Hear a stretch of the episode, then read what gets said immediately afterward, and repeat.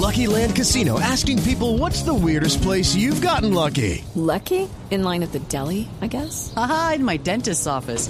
More than once, actually. Do I have to say? Yes, you do. In the car before my kids' PTA meeting. Really? Yes. Excuse me, what's the weirdest place you've gotten lucky? I never win and tell. Well, there you have it. You can get lucky anywhere playing at LuckyLandSlots.com. Play for free right now. Are you feeling lucky? No purchase necessary. Void where prohibited by law. 18 plus. Terms and conditions apply. See website for details. Al banco. No, fijo lo cierran. Mejor banco, niños o cita en el banco. No se enrede. Mejor pase su pensión a la cuenta móvil Pensión de Vivienda que le permite manejar su dinero y hacer el pago de servicios desde su celular. Para los pensionados, Da Vivienda Móvil. Aquí lo tiene todo.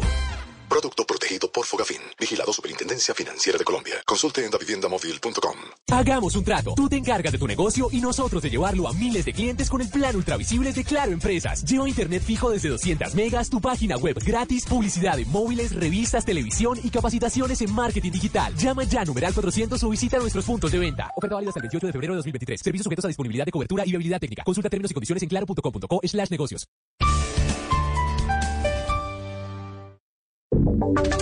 Y ahora en Blue Radio, la información de Bogotá y la región. 10 de la mañana, 26 minutos, y ante un juez de control de garantía será presentado esta mañana el responsable del asesinato de una niña de tan solo cuatro años en el departamento del Quindío, Nelson Murillo. El hombre de 22 años fue judicializado por porte de estupefacientes y hoy se le imputarán cargos de homicidio e intento de feminicidio. La familia de las víctimas del ataque piden la máxima condena contra el presunto responsable. Así lo dijo Mónica Balbuena, la abuela materna de Salomé. ¿Cómo le ocurre hacer una cosa de esas con un bebé? Durante esta jornada de audiencias, la Fiscalía solicitará prisión para la persona capturada en estos hechos. Vamos al departamento del Huila porque durante este año ya son 24 personas fallecidas y 37 más que han resultado heridas en accidentes de tránsito. Exceso de velocidad, la principal causa de estos siniestros en las vías del departamento. Silvia Lorena Artunduaga. A la fecha, en los diferentes corredores viales del Huila se han registrado 57 accidentes de tránsito y aunque estos han disminuido, la mayor preocupación para las autoridades es el aumento en el número de personas que han perdido la vida en siniestros viales, que ya suman 24. De acuerdo con las autoridades, el exceso de velocidad sigue siendo la principal causa de estos accidentes y los más afectados siguen siendo los motociclistas. Andrés Felipe Puentes, director de tránsito en el Huila. 24 personas han fallecido en lo que va corrido del año. En materia de lesionados tenemos 18 lesionados menos con respecto al año pasado. 57 eventos de tránsito se han conocido donde han resultado lesionadas 37 personas. Ante esta situación, las autoridades viales en el departamento hicieron un llamado a los conductores para que respeten las normas de tránsito.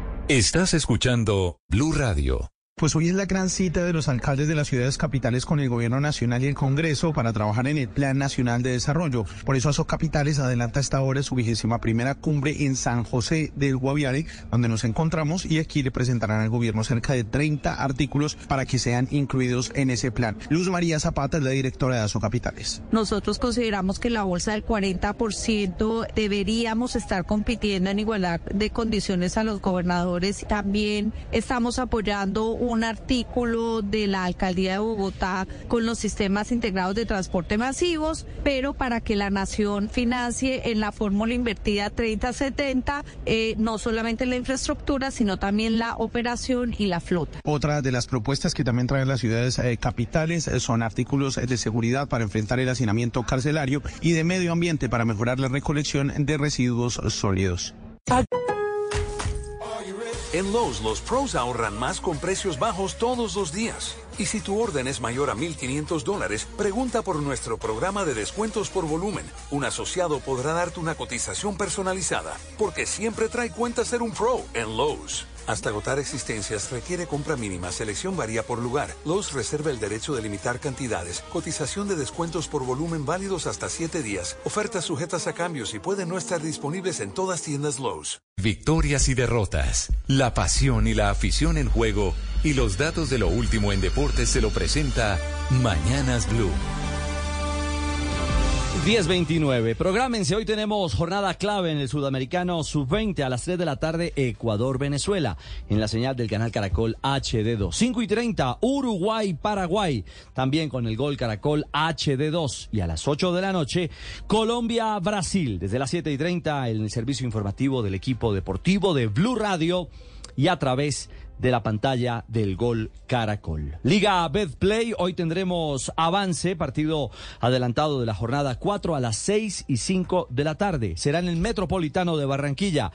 Clásico costeño, Junior enfrentará al Unión Magdalena, mientras que por el torneo Betplay, el torneo de ascenso, a las 4 en la tarde el Real Cartagena enfrentará al Boyacá Patriotas. Y la Serie del Caribe está candente. Hablamos de béisbol, 6:30 en la tarde, Colombia frente a Venezuela, los Vaqueros de Montería ante los Leones de Caracas. Es la semifinal, el ganador irá por el título de la Serie del Caribe en suelo venezolano. Los deportes en Mañanas Blue. Volkswagen T-Cross. Puedes pedirle todo. T-Cross presenta la hora en Blue Radio. Son las 10 de la mañana, 30 minutos en Colombia. A Volkswagen T-Cross puedes pedirle todo. Le pides desempeño, te da motor turbo 200 TSI. Le pides diseño, te da mucho estilo. Le pides seguridad, te da 5 estrellas. Le pides tecnología, te da radio con pantalla táctil y App Connect. Le pides financiación, te da un plan para que estrenes ya. Pregunta en el concesionario por los planes de financiación que Volkswagen T-Cross tiene para ti. Volkswagen. Aplican términos y condiciones.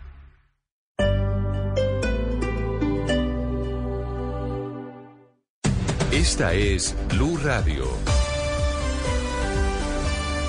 Sintonice Blue Radio en 89.9 FM y grábelo desde ya en su memoria y en la memoria de su radio. Blue Radio, la alternativa. Este 2023 la calle 96.9 PM la manda más sigue dándote mucho más. Solo debes llamar al 652-8525, inscribirte y nosotros pagamos por ti. Un año libre de deudas y con la buena música de La Manda Más. Si es opinión. Don Alvarito, ¿qué hay detrás de la libertad y el nombramiento como facilitador de paz del hijo de alias La Gata?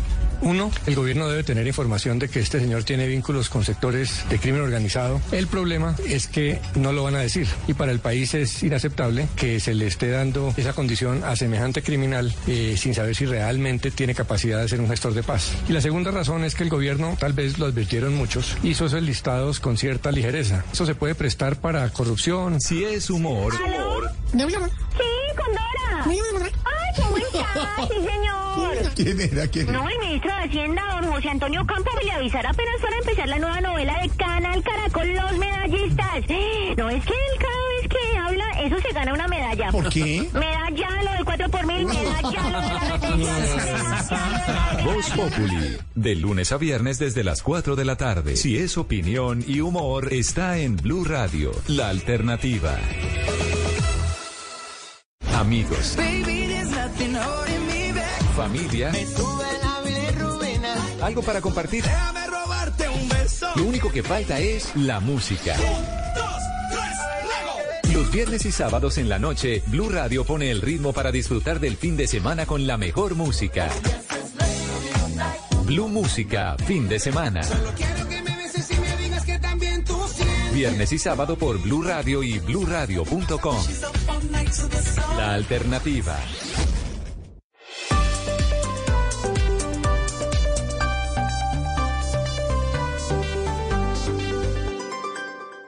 Seguimos conectados en Mañanas Blue.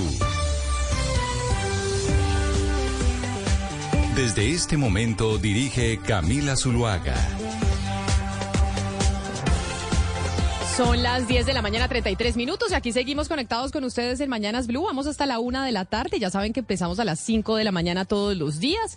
Y nos pueden empezar a escribir desde ya al 301-764-4108. Esa es nuestra línea de WhatsApp. Ahí ustedes nos envían sus mensajes, nos pueden enviar eh, sus preguntas y también sus felicitaciones, Ana Cristina, porque feliz día del, eh, del periodista.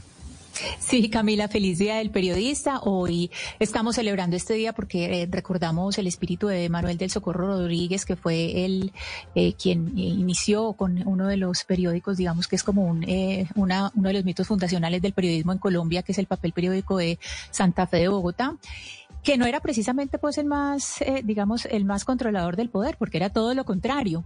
Entonces, eh, hoy celebramos el Día del Periodismo, pero no lo celebramos, digamos, no le hacemos un honor a, ese padre del periodismo, porque la forma de entender el periodismo era, era distinta, Camila. Pero sí, un feliz día para usted y para todos los colegas. Oiga, quiero que se imagine y quiero que ahora vea cuando nos empecemos eh, a conectar en nuestro Facebook Live y también en YouTube, porque ahora vamos a prender las cámaras para que ustedes, si están en sus vehículos o en sus casas, si quieren ver con nosotros. Hoy estamos eh, celebrando el Día del Periodista Ana Cristina desde la Universidad de La Sabana y estamos acompañados de muchos jóvenes estudiantes eh, de periodismo y comunicación social y yo creo que ahora le muestro las imágenes porque yo creo que qué mejor eh, forma de celebrar este día y pues obviamente entender que el periodismo se supone que es contrapoder, ¿no? Lo que pasa es que no siempre no siempre se hace de esa manera.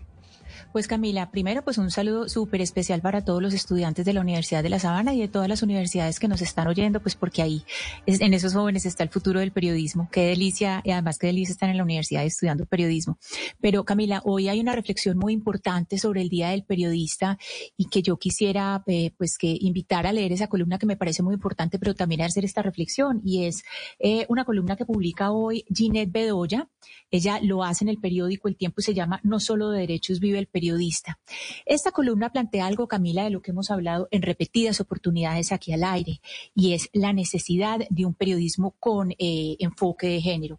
¿Por qué con enfoque de género? Porque se necesita en ciertos casos donde las mujeres son eh, víctimas, cuando hay una victimización de la mujer, hay unos protocolos para seguir. En este caso, eh, Ginette Bedoya cita el caso específico de cómo se cubrió el caso de Valentina Tres Palacios y cómo se empezó a, a difundir una cantidad de información concentrada en ella, no como víctima, sino revictimizándola.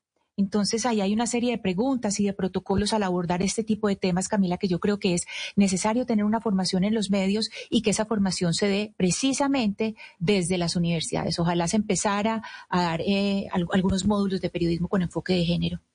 Pues ya que usted está diciendo eso, hay que por lo menos también felicitar, bueno, a todos los estudiantes eh, de comunicación social y periodismo hoy en su día. Y hoy eh, nuestro compañero Gonzalo Lázari tiene doble felicitación, porque Gonzalo Lázari hoy es Día del Periodista, pero también su cumpleaños. Al acuariano de la mesa, don Gonzalo, le permito ponerse una canción hoy de cumpleaños, la que quiera. bueno. Qué bueno, qué bueno. Gracias por ese regalo, Camila, eh, por dejarme poner la canción que me dé la gana, así, un regalo de cumpleaños. Muy bien.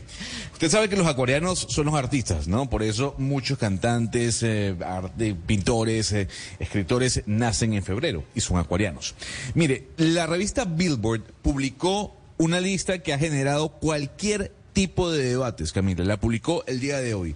Los 50 mejores raperos de la historia. Ya se imaginará el debate que hay en Twitter sobre este listado. Le puedo decir, antes de que me pregunte si aparecen mujeres, sí, aparecen mujeres.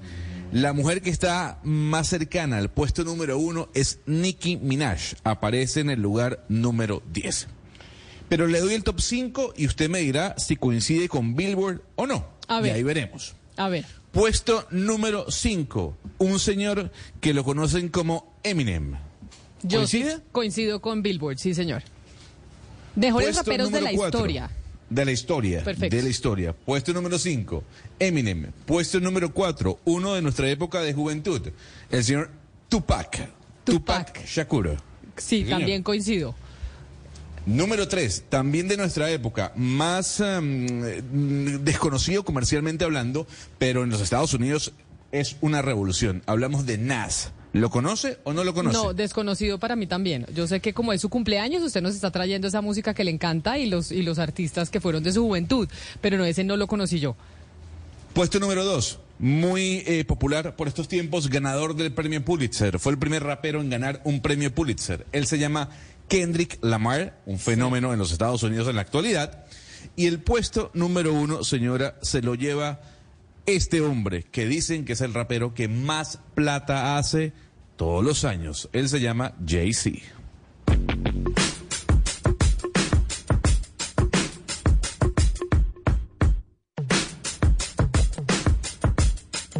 Yeah. Yeah, I'm out at Brooklyn. Now I'm down in Tribeca, right next to the Narrow. But I'll be hood forever. I'm the new Sinatra.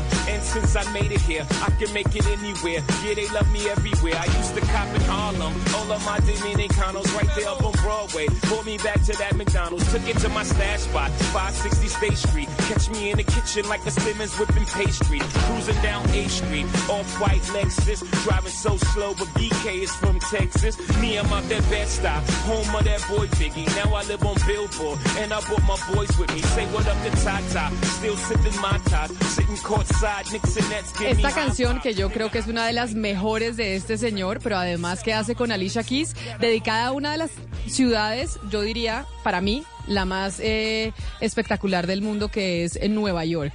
Empire State of Mind, la canción que le, que le dedicaron a esta gran ciudad, en donde todos aquellos que han pasado por esas calles y han vivido por, eh, por la gran manzana, pues la sienten como, como un gran himno, Gonzalo. O sea que le agradezco que esta sea la canción que haya traído de, de Jay-Z el día de hoy.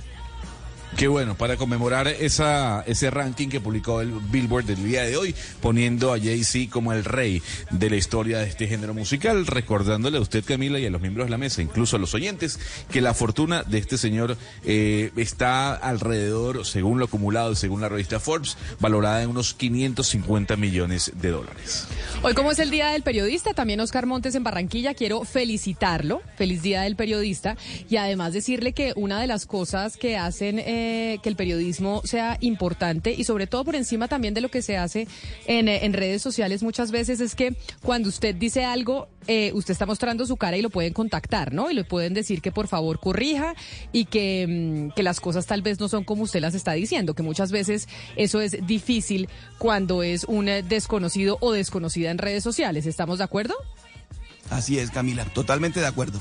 Pues es que como le parece que me escribieron, le digo esto porque me escribieron de Asojuegos y de Asojuegos me dicen lo siguiente, que me quieren o nos quieren pedir un favor. Y es que no consideremos eh, llamar a la señora Enilce López, mejor conocida como alias La Gata, como empresaria del chance, teniendo en cuenta que ella no hace parte de la industria y que las empresas que alguna vez manejó ya no existen y mucho menos ella está involucrada con el sector, que me quieren contar y nos quieren contar a los miembros de la mesa de trabajo que el chance o las apuestas permanentes son una modalidad de juego territorial que se licita cada cinco años con el Estado y que en ese orden de ideas hay una verificación exhaustiva del proceso y ella alias La Gata, ya no está vinculada con, eh, con la industria del chance. Y yo pues claro que pues recibo el reclamo, pero es que en el imaginario sí se quedó ella como empresaria del chance, ¿o no, Oscar? Así es, Camila, porque además usted recuerda muy bien que en sus comienzos, efectivamente, la empresaria del chance era la señora Enilce López. Y por eso se le conoció y la conoció el país. Pero tiene razón, efectivamente, en la precisión, en la aclaración que se está haciendo, porque hoy en día el negocio es un negocio, pues, eh, en otras circunstancias, totalmente legal, totalmente legítimo, y, y- y así se conoce y así opera, y con muchos empleos. Pero, pero efectivamente, Camila, claro, el país la conoció como la señora Nilce López, alias La Gata, la empresaria del chance en Colombia. Así fueron sus orígenes.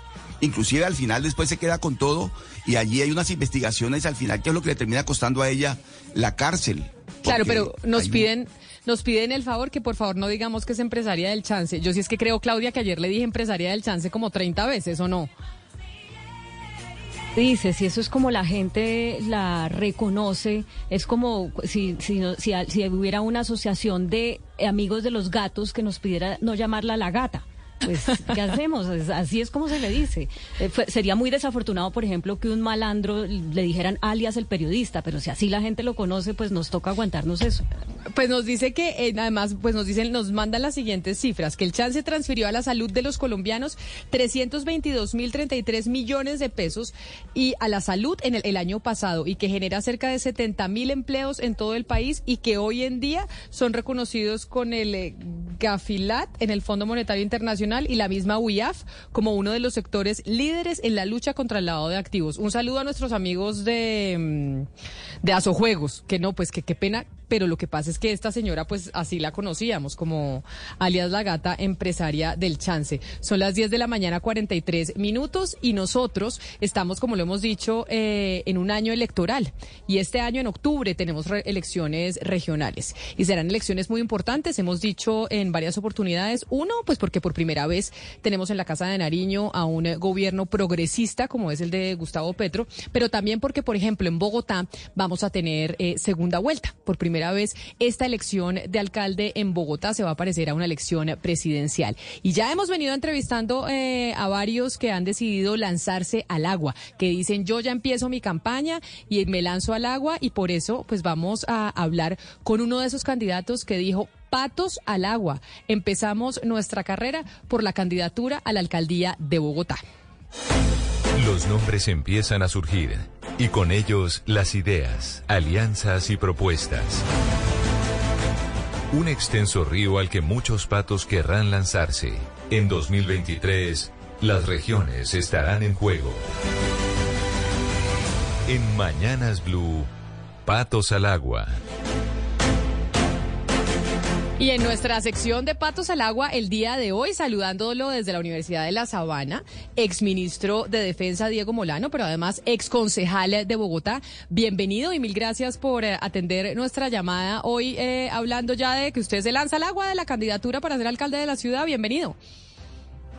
Camila, eh, muy buenos días, un saludo especial a todos ustedes. Hoy, en el Día del Periodista, un reconocimiento a todos los periodistas, a cada uno de los que hace parte de esta mesa de trabajo, a los que están allí en Blue haciendo esa labor diaria de que nuestra democracia sea más vibrante con el papel que tienen los periodistas. Y aprovecho para saludar a Gonzalo de cumpleaños, que también vi que hoy tenía doble celebración. Eh, sí, exactamente, él es el acuariano de nuestra mesa. De hecho, ¿usted qué signo es, eh, exministro? Hoy eh, aspirante candidato a la alcaldía de Bogotá cáncer, nació el 29 de junio. Ah, bueno, todavía le falta un ratico para, para cumplir años. Doctor Molano, ya usted se está lanzando al agua para ser candidato y dice yo quiero llegar al Palacio Liébano, pero ¿por qué partido? Es decir, usted va a estar en el Centro Democrático compitiendo con alguien, usted va a recoger firmas. ¿Cómo piensa eh, hacer esta campaña? Lo primero, Camila, es que yo pertenezco al Centro Democrático, tengo el apoyo del Centro Democrático, pero tengo claro que para defender las ideas y particularmente defender el metro de Bogotá, es necesario que convoquemos a muchos más sectores, a más ciudadanos. Lo que se nos viene ahora con la defensa del metro de Bogotá requiere el apoyo de toda la ciudadanía, porque por lo que ha planteado el presidente Petro de parar la obra del metro, una de las obras más importantes para la movilidad de la ciudad que hemos esperado 86 años, requiere que convoquemos a los ciudadanos, a las asociaciones de usuarios de Transmilenio, del metro, a todos los trabajadores y por eso vamos a trabajar para congregar alrededor de esta candidatura a, a una apuesta de cómo recuperamos a Bogotá y cómo lo hacemos con un sentido muy ciudadano. Yo quiero hacer una campaña más enfocada no en partidos, sino en las soluciones que los ciudadanos requieren y por eso estamos convocando una gran cantidad de sectores partiendo del apoyo del Centro Democrático, pero sabemos que tenemos que convocar muchos más. Pero doctor Molano, ¿usted por qué cree que pueden llegar a ser exitosos? Y yo con mucho respeto se lo digo, cuando el, eh, usted estuvo en el gobierno del eh, presidente Duque que salió muy desprestigiado y que finalmente el gobierno de Gustavo Petro termina ganando las elecciones también en contraposición a ese gobierno al que usted perteneció y Bogotá es uno de los bastiones eh, del progresismo. ¿Por qué cree que esta vez, este año, sí puede ser factible que ustedes lleguen al poder en Bogotá. Camila, hay un, hay un gran amigo mío que yo conocí en eh, Ciudad Bolívar, se llama Miguel, es el presidente de una Junta de Acción Comunal, lo conocí hace varios años cuando yo caminaba a Ciudad Bolívar y era concejal, y me dijo él, oiga, dígale a todo el mundo, y yo creo que él tiene razón, que Bogotá no es progresista en general. Yo creo que él me decía a mí, los bogotanos somos independientes, exigentes y rebeldes Y yo creo que ese es el electorado bogotano. El electorado bogotano y, y los colombianos que viven acá en Ciudad Bolívar, en Bosa, en Kennedy, tienen un pensamiento más liberal que muchos colombianos, eh, pero son hombres y mujeres hechos a pulso que tienen criterio y no necesariamente uno puede decir que es un bastión progresista. Aquí los, los bogotanos algunas veces han elegido a Mocus, luego eligieron a Petro, luego eligieron a Peñalosa. Eligen más con decisión y con criterio de aquellos que en su momento plantean opciones, en muchas veces han quedado y en muchas oportunidades han quedado frustrados, pero yo creo que el respeto que le tenemos a este electorado bogotano y a todos esos bogotanos que nacimos acá y a todos los colombianos que viven en esta capital es que toman decisiones pensando en las propuestas y en las mejores soluciones y hoy están en una angustia frente a todo el caos que se ha generado y por eso vamos a salir a conquistar su corazón, su opinión y su voto. Señor Molano, eh, hoy se habla mucho del duquismo. O sea, usted nos dice, soy del centro democrático, pero digamos hay un ala duquista. ¿Usted cree que sí hay un duquismo y usted representaría ese duquismo? Es que yo creo que yo hice parte de un equipo con el presidente Duque y lo que estamos haciendo hoy aquí es convocando en esta nueva etapa eh, un proyecto que convoque a todos los bogotanos. Aquí queremos representar a los bogotanos, a esos bogotanos que hoy tienen temor de salir a la calle, a tomar el Transmilenio, a esas mujeres, esas madres que cuando caminan eh, se ven eh, amedrentadas porque hay una cantidad de ladrones que buscan eh, afectarlas, acosarlas. Queremos salir a representar y, a los ciudadanos que hoy están buscando una solución. Claro, claro, doctor Molano. Pero, pero si uno mirara al centro democrático y uno diría, si hay una franja duquista, ¿en qué se diferencia la franja duquista del resto del centro democrático? Si uno fuera a pensar, de pronto salen dos candidatos del centro democrático, ¿por qué debo votar por el de la franja duquista, por así llamarlo? Es que yo creo que a uno no, no deben votar por uno porque sea duquista o uridista, sino los, lo, la responsable es votar por las propuestas, por la experiencia, el conocimiento. Yo le digo por qué pueden votar por mí, porque fui director de acción social de la presidencia de la República y estuve en Bogotá llevando 200 mil familias en acción para que los niños puedan estudiar mejor. ¿Por qué pueden votar por mí? Por la experiencia del trabajo que hice con las madres comunitarias que logramos el salario mínimo y que se organizaran. ¿Por qué deberían votar por mí? Porque tenemos la experiencia en el sector privado con la Fundación Bavaria, que trabajamos y nos recorrimos esta, esta ciudad trabajando con los tenderos, además de la experiencia en seguridad. Eh, yo creo que a uno no lo, lo deben es valorar la experiencia y especialmente las propuestas que tiene con la ciudad y el conocimiento que tiene con la ciudad. Claro, pero usted nos ha dicho, doctor Molano, que va a ser el candidato del Centro Democrático a la alcaldía de Bogotá. La pregunta es si el partido va a llegar compacto a esas elecciones de octubre o fraccionado. Se lo pregunto porque parece que hay unos uribistas eh, no muy de acuerdo con tanta reunión del expresidente Uribe con el presidente Petro. ¿A usted le ha gustado esa, esa, ese acercamiento permanente entre el expresidente Uribe y el, y el presidente de la República? Yo creo que lo que tiene que uno enfocarse es cuáles son las decisiones del presidente Petro que están enfocando en la ciudad y que están afectando la ciudad y sobre eso proyectar las propuestas. Y entonces, si una de las decisiones que tiene el presidente Petro es, por ejemplo, eh, soterrar el metro ya con tratado, pues uno tiene que ir en contra de esa decisión y por el contrario defender el metro que ya tenemos. Si la reforma a la salud va a tener un efecto como el que podría tener al acabar la CPS, si en Bogotá se vuelve nuevamente a ese Instituto de Seguros Sociales, como veíamos esas colas en la San Pedro Claver, por supuesto debe tenerse una posición radical.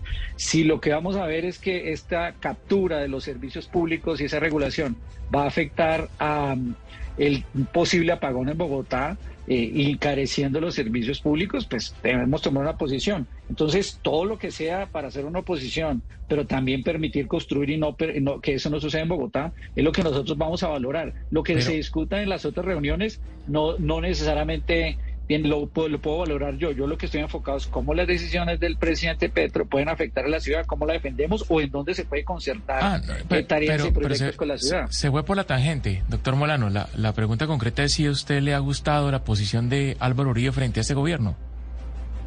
Pues yo lo que creo es que la posición ha sido una posición de una oposición, una oposición que se debe hacer, se debe hacer con responsabilidad y lo que debemos todos nosotros es cualquier decisión que tome el presidente Petro y afecte a una ciudad como Bogotá, pues tener una posición firme de defensa, pero por supuesto siempre respetuosa como es ser una oposición democrática. Don Diego Molano, ese análisis que usted ha hecho sobre el votante bogotano desde la teoría suena muy lógico, pero lo que nos han mostrado las elecciones es que cuando esa gran masa liberal que usted dice que tiene Bogotá eh, tiene que decidir entre extremos, pues se va por la izquierda, entonces la izquierda gana.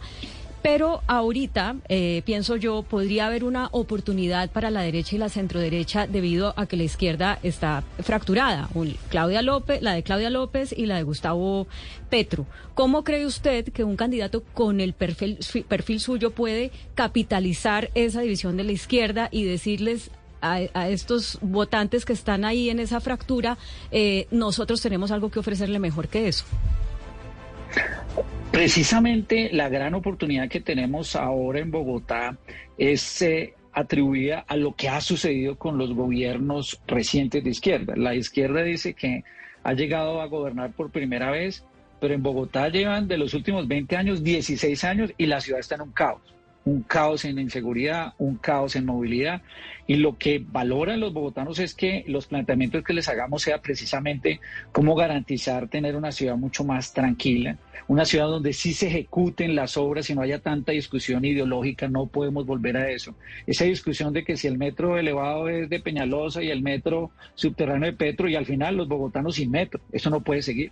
O que se destruye el Transmilenio porque pertenece a una administración eh, y no se mejore y se reinvente el servicio del Transmilenio, no puede seguir. Y lo que nosotros estamos planteando acá son opciones serias porque conocemos la ciudad, sabemos que el metro y defender este metro que ya está en ejecución debe ser una causa eh, y por eso tenemos que convocar a todos para defender que se termine este metro contratado después de 86 años de buscar una obra con una solución de movilidad, eh, con una apuesta de seguridad para poder dar respuesta a ese temor permanente que tienen hoy un padre de familia cuando sus hijos salen al colegio y no sabe si va a regresar o cuando se ven esos chorros de sangre en los asientos de Transmilenio. Aquí lo que tenemos es que crear esperanza, que la gente pueda volver a salir a la calle tranquila, que el estudiante que sale en su bicicleta pueda regresar tranquilo después de ir a la Pero doctor Molano, y eso es lo que vamos a plantear. Sí, Camila. Usted está diciendo, bueno, nosotros en nuestra candidatura vamos a defender el metro eh, de la ciudad, el metro que ya está contratado. Usted habla que quiere que los estudiantes, que los jóvenes, que la gente pueda salir tranquila a las calles. Uno de los problemas más grandes que hoy hay en, eh, en las ciudades y en Bogotá es el tema de la seguridad. Usted fue ministro de la Defensa. Hoy escuchábamos, por ejemplo, al gobernador del Meta, al gobernador Zuluaga, hablando de cómo se deterioró la seguridad en los territorios, lo que pasó en el gobierno anterior y lo delicada que está la situación en términos de seguridad que era que estaba a cargo suya. Eh, exministro, ¿por qué si hubo, digamos, como ese fracaso en términos eh, de orden público bajo la administración del presidente Duque, en donde usted era el ministro de la cartera de defensa, puede ser distinto en Bogotá? Camila, es, las cifras eh, son discientes. Terminamos el año 2021 con la tasa de homicidio más baja de los últimos 46 años a nivel nacional y terminamos el año 2022 con una reducción en homicidios a nivel nacional, incluyendo Bogotá.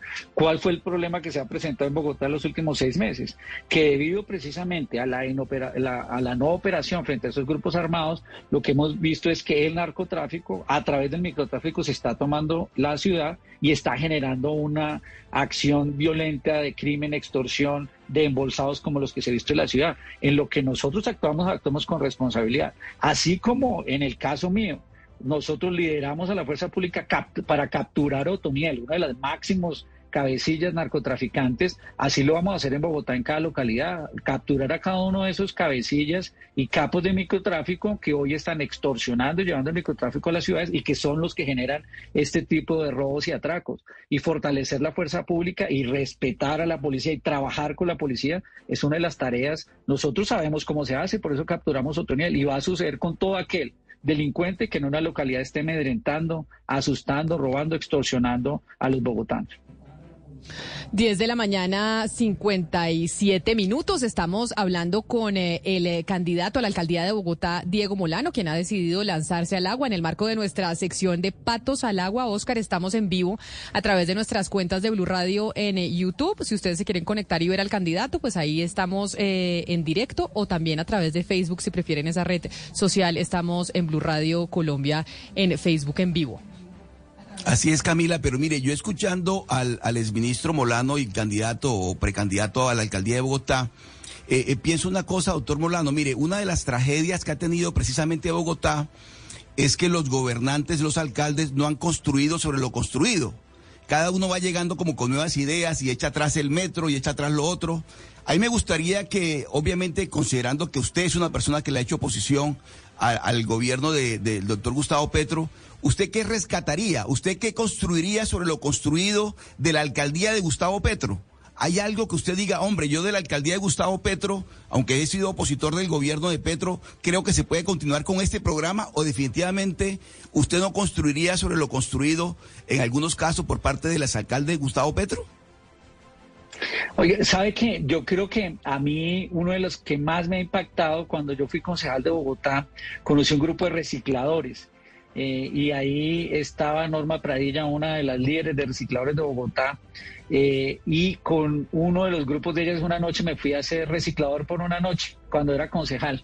Y yo valoro, valoro lo que en términos de reciclaje hizo eh, en su época el alcalde Petro, porque realmente ahí logró organizarse un esfuerzo importante en torno al reciclaje de los recicladores. Yo creo que ese es un, aporte importante. Yo aprendí mucho esa noche recorriéndome las localidades eh, haciendo ese proceso de reciclaje. Yo ese es un tema que valoro y creo que es una cosa que uno puede potenciar y que puede mejorar eh, particularmente, por ejemplo, en eso que tanto necesita Bogotá. Bogotá hoy tiene una un caos en, basuras, vemos la ciudad sucia, las bolsas botadas, la gente no saca la basura a tiempo, no está reciclando en la casa. Nosotros tenemos que convocar a los ciudadanos a que tengamos una ciudad mucho más sostenible y más limpia. El papel de reciclador es vital, hay que organizarlos, apoyarlos. Ahora ya no solo que no tengan las zorras como sucedió en esa época donde Petro les entregó un carrito, sino ahora que tengan sus carros, por ejemplo, eléctricos organizados en asociaciones y que uno pueda trabajar con ellos.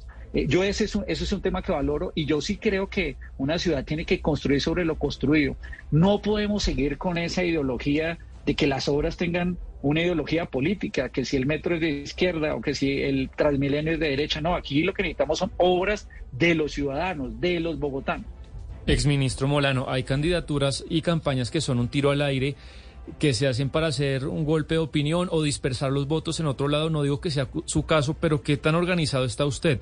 Con quién está trabajando, quién es su equipo de trabajo, quién lo va a financiar, quién va a estar detrás de Diego Molano eh, camino a la alcaldía de Bogotá. Pues es que yo creo que lo primero es, el, primero que tiene que estar aquí es el candidato y, y poner la experiencia del candidato. Yo llevo más de 29 años de servicio público, fui director de acción social, fui director de eh, el ICDF, he trabajado con la Fundación Bavaria, con la empresa privada, fui concejal de Bogotá. Lo primero es, el que tiene que estar ahí es un buen candidato. Y un buen candidato tiene que construir equipos. Aquí tenemos un equipo muy importante, eh, de los que hemos venido trabajando, por ejemplo, con eh, que me acompañaron a mí en el ICF, que conocen de política social tenemos un equipo muy importante de miembros de la Reserva de la Fuerza Pública que tienen experiencia, conocimiento y seguridad que nos están apoyando, por ejemplo, en la formulación del programa de seguridad como el general Camacho. Tenemos un equipo muy importante de emprendedores, amigos, eh, sobre todo jóvenes que han montado empresas de tecnología y un grupo muy importante de jóvenes eh, con el apoyo, por ejemplo, de Linar Veláez, que conoce un trabajo muy importante con la juventud y queremos tener un programa de ello. Eh, pero aquí lo más importante de todo ese proceso es que nos vamos a recorrer la ciudad para seguir construyendo una alianza con los ciudadanos y un trabajo desde los barrios y las localidades. Son las 11 de la mañana, dos minutos. Como yo le decía a usted, eh, candidato Diego Molano, candidato a la alcaldía de Bogotá. Hoy estamos celebrando el Día del Periodista y estamos acompañados de estudiantes de comunicación social y periodismo aquí en una universidad eh, del norte de Bogotá, la Universidad de La Sabana. Porque en Mañanas Blue nos tomamos las universidades. Para Mañanas Blue, los jóvenes son protagonistas. Por eso llegamos a las universidades. Y estamos aquí con eh, universitarios y hay uno, eh, candidato, que le quiere preguntar. Tu nombre es eh, Diego, ¿no? Nicolás Ramos. Ah, Nicolás Ramos. Nicolás, ¿estás en qué semestre de, de periodismo y comunicación social? Felizmente ya en séptimo semestre. En séptimo semestre, pues adelante con el candidato, candidato. Aquí están los jóvenes escuchándolo y bueno, haciéndole preguntas porque ellos ya pueden votar y votan en Bogotá. Señores ministro, ahorita escuchando su charla me generó mucha curiosidad en qué se basa diciendo de que Bogotá no es progresista, ya que lanzarse pues a la alcaldía con un metro que lleva retrasado ya varios años, debe ser tal vez por ese pensamiento en que se basan de que Bogotá no es progresista. Entonces me gustaría saber o conocer en qué argumento eh, dice que Bogotá no es progresista. Cuando me refiero a progresista, eh, Nicolás, y por supuesto felicitándote hoy en el Día del Periodista también, eh, me refiero es a que no es de un pensamiento de izquierda únicamente, porque de alguna forma la gente ha calificado que eh, ser progresista es de izquierda y que Bogotá es de izquierda. Yo lo que creo es que lo que he visto cuando hablo con las madres comunitarias, cuando hablo con los estudiantes, cuando hablo con el pequeño empresario, con el tendero, eh, con, pues, inclusive con los hijos eh, de mis hijos. Mi hijo tiene más o menos tu edad, mi hijo está en quinto semestre y cuando uno habla con ellos, uno ve es que tienen un pensamiento más independiente, exigente y rebelde. Me estoy, estoy refiriendo a que no necesariamente es de izquierda, que por el contrario los bogotanos tienen criterio propio que votan con esa decisión. Y a, eh, a lo que tú te refieres al metro, yo lo que me refiero es que hoy, después de 86 años, Bogotá tomó una decisión hace cuatro años de financiar y comenzar la ejecución de un metro.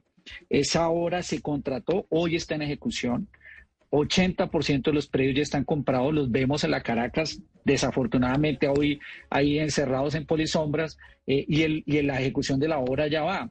Que beneficiará a estudiantes como eh, tu caso, en donde, por ejemplo, si vives en Bogotá y estudias en la Universidad de La Sabana, podrás coger un Transmilenio, llegar al portal de la 170 o de la 170 ir a tu universidad y luego venir en el Regiotram del Norte que debería ser financiado. Pero como ese ahora no se puede terminar porque no se ha solucionado la discusión que ha planteado el presidente Petro del Metro, pues lo que yo digo es defendamos esa obra, que sea para todos, que les sirva a los estudiantes como tu caso, que vienen a Bogotá y podrían coger el Transmilenio y luego el metro. Y eso no, no debería tener color político, es beneficiar a los ciudadanos con, con obras para la movilidad. Ok, vale, muchas gracias. Me surge otra preguntita y es aquí, todos sabemos que Bogotá es una ciudad de estudiantes y ahorita con la ida de las apps, ¿usted está a favor o en contra de, de que se vayan las apps? Estamos hablando de las aplicaciones de, de, transporte, de movilidad. Ah, perfecto. Oh, las de tipo Uber y aquí lo que necesitamos es más tecnología y más posibilidades de movilidad para todos y libertad en esa movilidad. Necesitamos que tanto los taxis como las aplicaciones se centren en el usuario. Aquí no se puede restringir nada. Si existen esas aplicaciones y en el mundo han funcionado y dan respuesta, pues no se puede restringir. Y lo que tenemos también es darle las posibilidades a los taxistas. Entonces lo que aquí necesitamos es mejor servicio a los usuarios. Uno no debe estar enfocado en el conductor del taxi, en el conductor del app, sino en que los estudiantes, las madres, las mujeres puedan coger cualquier opción de movilidad, que estén bien reguladas, por supuesto. Claudia, no se imagina la cantidad de estudiantes que están aquí y que quieren preguntar y escuchando al, al exministro Molano. Ya vamos con más preguntas de los jóvenes que seguramente pues son muy distintas a las nuestras. Pero usted ya nos tiene acostumbrados a que le hace un test rápido a los candidatos que deciden eh, lanzarse al agua en esta sección eh, de patos al agua. Así que el doctor Molano no va a ser la excepción y lo va, no lo va a dejar usted pasar sin hacerle eh, las preguntas rápidas. Claro, porque es que la pertinencia de estas preguntas tiene que ver con que Bogotá se va a estrenar con segunda vuelta y por eso seguramente se van a requerir alianzas. No va a poder llegar un candidato totalmente independiente o de un solo partido. Y por eso, eh, don Diego Molano, quiero decirle, le voy a mencionar cada uno de los candidatos que te suenan. una pregunta, es que no, no, te alcanzo a ver quién, quién me está hablando. Claudia, Claudia Palacios le habla. Ah, hola, hola, Claudia. hola. Listo, Claudia, perfecto. Bueno, entonces yo le voy a mencionar los que los precandidatos o los aspirantes y usted me dice si haría o no haría alianza con esa persona en caso de que ah, em, usted pudiera aspirar a llegar a la segunda vuelta de las elecciones en Bogotá. Bueno, eh, Rodrigo Lara. Eh, un hombre muy serio, muy responsable, eh, por supuesto, siempre dispuestos a hablar y trabajar con él. Simón Gaviria. Un hombre también muy estudioso, joven, que representa una nueva generación, es dispuestos a hablar con él. Juan, Juan Daniel Ovieda, Oviedo. Tengo mucho respeto por el trabajo de Juan Daniel, de hecho somos de la misma Universidad del Rosario, lo conocí a él siendo estudiante y yo profesor, eh, y por supuesto es un hombre de un gran talante y que se está eh, proyectando acá en esta candidatura y también dispuesto a hablar con él. Luis Ernesto Gómez. Eh, Yo realmente creo que en el caso de Luis Ernesto eh, es necesario ver si va a entrar o no a la candidatura, creo que no. Eso- Eh, y en esa medida, pues si no, no lo sabe, no, no, no podría decirte que haríamos alianza con él. Eso le iba a decir, Claudia, porque Luis Ernesto Gómez, que sabemos que se va a lanzar, porque él ha dicho que no y que no y que no y que no, pero pues como en política no sabemos Sí. cuándo son sinceros y cuándo no. Por eso es mejor hacer la pregunta, porque pues no sabe uno. Pero bueno, eh, pero yo creo que usted escurrió la pregunta, eh, don Diego. Si se lanzara, obviamente todo esto es si se lanzara, ¿usted haría alianza con él? En el caso de Luis Ernesto, yo creo que él, se- él diría que no haría alianza conmigo, pero yo con todas las personas estoy dispuestas a hablar y yo creo que con Luis Ernesto también. Holman Morris, Eh, definitivamente no. Gustavo Bolívar. Yo creo que, por supuesto que no, yo creo que sería un gran mal para la ciudad. Guillermo Alfonso Jaramillo. Yo definitivamente creo que no podría hacer una alianza con él eh, por lo que ellos representan y lo que le han hecho a la ciudad. Bueno, ahí está Camila. Creo que no se me escapa ninguno de los que suenan, ¿no? No, no se le escapa ninguno. Me pareció que metió más de los que yo pensaba que iban a estar en la baraja, como por ejemplo Luis Ernesto Sí, Gómez. aparecieron un jurgo, eso no, no los conocía todos. Claudia, que ya tiene ahí su lista larguita y después vamos a mirar cómo se, cómo se va depurando esa lista o si de los que va diciendo efectivamente van lanzándose al agua como usted. Pero mire, una última pregunta tenemos aquí desde la universidad, eh, exministro, con otra estudiante, porque los jóvenes pues tienen otros intereses y tal vez eh, otras inquietudes distintas a las que nosotros como periodistas podemos interpretar. Y estamos con otra estudiante que decidió acá sentarse enfrente del micrófono. ¿Cuál es tu nombre? Hola, mi nombre es Luz. Luz, ¿en qué semestre estás de? Séptimo semestre de Comunicación Social y Periodismo. Así que adelante con el exministro que ya es no exministro, sino candidato a la alcaldía de Bogotá. Bueno, eh, candidato, eh, te escuché en tu discurso hablar acerca de la seguridad de las mujeres y con lo que ha estado pasado últimamente, ¿qué plan de seguridad se tiene para garantizar una movilización segura para las mujeres y que sus denuncias sean escuchadas? Eh, Luz, primero un saludo también en el Día del Periodista para ti y para todas las mujeres periodistas. Yo, uno de los graves problemas que tiene la seguridad en Bogotá es que está atada a la movilidad. En, las cifras de lo que uno encuentra, donde más afecta a las mujeres, a los jóvenes y a las niñas, y a mí, por ejemplo, me da una gran preocupación con mi hija, que es estudiante universitaria de medicina, es lo que sucede alrededor de las estaciones de Transmilenio o dentro del Transmilenio, que es donde más acoso hay, más abuso y más robo.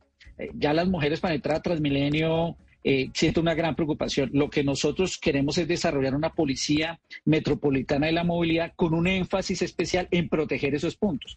Donde caminan las mujeres desde el STP hasta la estación de Transmilenio, que haya presencia de la fuerza pública. Donde adicionalmente haya una, dentro de los buses, policías, policías encubiertos y también garantía de seguridad, de modo que pueda darse una mayor protección y capacidad de denuncia. Y lo que queremos trabajar, por supuesto, es utilizar la tecnología hoy con una app que tú tengas en tu celular o en, en los, en, en las estaciones, uno podría hacer la denuncia, el botón de pánico para poder tener una respuesta eh, mucho más rápida y atender de forma preferente, como capacidad de respuesta, a esos puntos críticos alrededor de la movilidad, que es donde más están robando, atracando y acosando a las mujeres en Bogotá y por eso andan con esa angustia y preocupación. Pues exministro, hoy aspirante a la alcaldía de Bogotá, Diego Molano, muchas gracias Mira, por... ay, Camila, Camila, antes de despedir, no lo vamos a despedir. que No van a dejar despedirlo. pregunta. ¿Qué le pasó? Una última, dos preguntitas así para terminar, eh, doctor Molano, y, son las siguientes. Primero, cuéntenos cómo está integrado su esquema de seguridad. Usted habla mucho que va a caminar por la ciudad. ¿Cómo camina usted por la ciudad? ¿Cómo se mueve su esquema de seguridad? Y segundo, ahora, ¿quién está patrocinando su campaña? Eh, Ana, lo, lo primero es que, por supuesto, debido a, todo el tema de las operaciones que hicimos contra las FARC, eh, después de la captura de Otoniel y después de que han surgido varias amenazas de las disidencias de las FARC, tenemos un esquema de seguridad que provee el Ministerio de Defensa.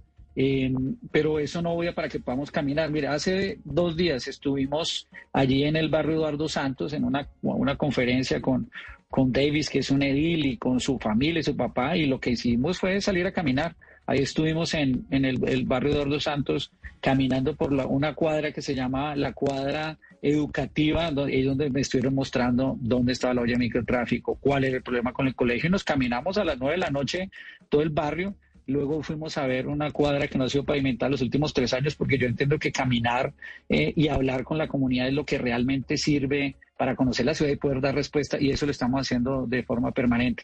Y en, en temas de financiación te puedo decir que como la campaña, estamos iniciando el proceso, hasta el momento no están eh, ninguna, ninguna financiación organizada hasta cuando se cumplan con los cronogramas electorales. Pues exministro Diego Molano, ahora sí entonces eh, agradeciéndole su tiempo porque ya le hicimos muchas preguntas. Mucha suerte entonces en este proceso de la candidatura a la alcaldía de Bogotá que va a ser dura y larga porque usted se está lanzando de los primeros como mm, el eh, exdirector eh, del DANE. Mil gracias por estar con nosotros y feliz día. A ustedes también un saludo muy especial y les reitero mis felicitaciones a todos los periodistas. Y a todos los periodistas en Bogotá aprovecho hoy. Claro que sí. Hasta aquí llegamos entonces con esta sección que es Patos al Agua. Los candidatos que ya están tomando la decisión, no solo en Bogotá, en todo el país, de lanzarse para estas elecciones regionales del 2023 en octubre. Los nombres empiezan a surgir y con ellos las ideas, alianzas y propuestas. Un extenso río al que muchos patos querrán lanzarse.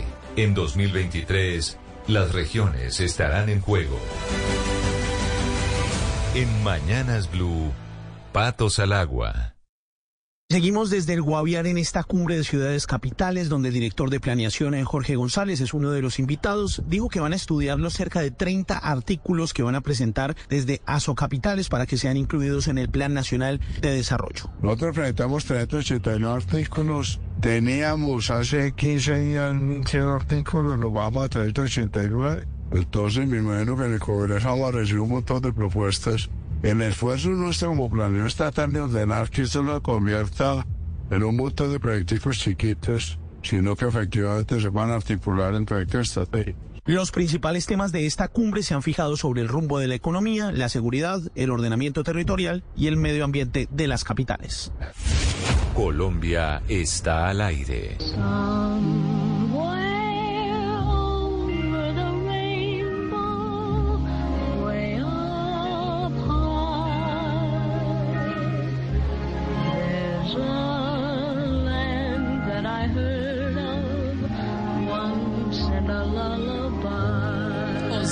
Mañana, 15 minutos. Le quitaron la batuta de la música, don Gonzalo Lázaro, y hoy usted que está de cumpleaños, y la tomó doña Claudia Palacios, y quiero preguntarle por qué estamos oyendo esta canción del mago. Esa es del mago de Oz, ¿no? Sí, esta canción es del Mago de Oz. Sí, esta canción es del mago de Oz, Claudia, pero ¿por qué estamos escuchando esta canción? Porque es una de las canciones favoritas del siguiente personaje que tenemos, que es un personaje a quien Camila le vamos a hacer un homenaje porque el nombre de Colombia está en muchos lugares del mundo a través de su obra, de su arte, muy bien representado. Eh, ¿Adivine quién es? bueno, el maestro David Mansur, que tiene, está cumpliendo este año 70 años de carrera eh, artística como pintor, pero tiene 93 años y en este momento lo tenemos en la línea, nos acompaña desde su casa en Barichara. Maestro, ahí le tenemos a Judy Garland entre, eh, interpretando Over the Rainbow. ¿Cómo está? Buenos días, eh, hablo con Claudia. Sí, sí, señor. Pues, ¿Cómo le va? Estoy a la orden, estoy a la orden. Te voy a rogar que me hables un poquito más despacio. y eso es todo. pero me encanta oírte, así es, a la orden. Muchas gracias, maestro. Bueno, pues queremos saludarlo porque este año es un año muy importante para usted. Son 70 años en los que ha trabajado incansablemente como artista, como pintor y, y queremos eso, que nos cuente cómo ha logrado mantenerse 70 años vigente y con esa vitalidad que lo lleva a seguir trabajando a sus 93 años. bueno, si yo tuviera una fórmula para explicarte, lo haría con mucho gusto. Simplemente el, trabajo es lo que me ha llevado a eso y sobre todo una vida zanahoria, como se dice. Pero de todas maneras, con altibajos y todo, ahí vengo trabajando ahora.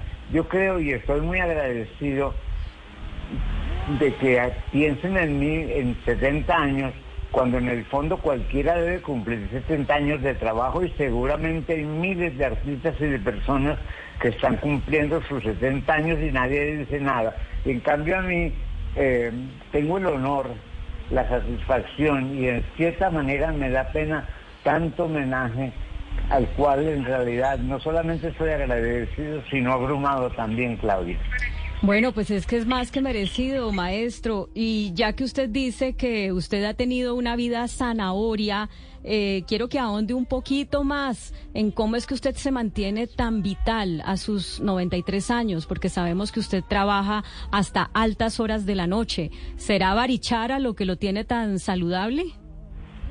Yo creo que en parte sí, este pueblo de Barichara es un pueblo ideal por muchos aspectos, no solamente el histórico, el geográfico, sino también inclusive el político. Esta, esta es eh, para mí el lugar ideal. Mira, yo he tenido estudios, por ejemplo, en Canadá, en Nueva York, en España, y sin embargo acá en donde mejor he podido trabajar. Vivo muy agradecido con Barichara y me parece que la luz, el clima, la gente misma de Barichara se han convertido en el pueblo ideal, un pueblo en el cual yo estoy trabajando. Sí, maestro, habla usted de Barichara y, y viene a mi memoria la figura del expresidente Belisario Betancourt, amigo suyo. ¿Cómo fue esa relación con el expresidente Betancourt? Se están cumpliendo 100 años de su nacimiento. ¿Y esa relación con Barichara? ¿Cómo fue esa amistad? Belisario, yo lo conocí en los años 70, mucho antes de que fuera presidente, y es la persona para mí muy cercano a lo que es mi familia caldense, aunque él es antioqueño, es como la misma cosa. Yo era como una especie de hermano, y entonces nos hicimos muy amigos. En la presidencia él prácticamente fue un hombre, le dio mucha importancia a la cultura en general. Sobre las Me acuerdo que los viernes, ¿te acuerdas? Los viernes, por ejemplo, hacía eh, reuniones culturales de música, de poesía, de canto, y llenó la casa de Nariño de cuadros de los pintores colombianos, buenos y malos, todos, todos completamente juntos allá. Luego Belisario conoció a Dalita y se vinieron un día aquí a Barichara, Dalita me llamó y me dijo, aquí hay un lote, y cuando yo vine, yo hacía muchos años, yo había venido a Barichara un día, cuando Barichara no tenía ni siquiera carretera pavimentada, y por alguna razón muy extraña pensé, ese es el pueblo donde yo quisiera vivir. Pasaron muchos años y Dalita me llama y vino acá y precisamente pude adquirir un lote y, es, y nunca pensé que iba a ser el lugar donde mejor puedo trabajar y aquí estoy viviendo. Maestro Mansur, qué placer poderlo oír. Eh, yo le hablo desde Medellín hace 25 años. Yo lo entrevisté a usted para el periódico El Colombiano y, y yo le quisiera preguntar sobre esta historia que usted nos está contando. Ahora nos habla, por ejemplo, del, eh, expresidente Belisario Betancourt. Usted en 2019 recibió eh, la Cruz de Boyacá. Es decir, esa relación con la política. Muchas veces se habla eh, del compromiso que deben tener los artistas con la política y le quiero preguntar si para usted es eh, necesario que el artista tenga ese compromiso con la política o no es o no es asunto del arte estar en relación con la política. Mira, Claudia, yo creo que uno en el fondo refleja el medio ambiente, sea político o no. Indudablemente uno no es indiferente al aspecto político del país, pero en una forma muy sutil uno lo refleja en su obra. Cuando yo, por ejemplo, ya no me refiero propiamente a la política colombiana, sino al deterioro mundial, en la época de mis trabajos hay un momento en que se llama ciudades oxidadas.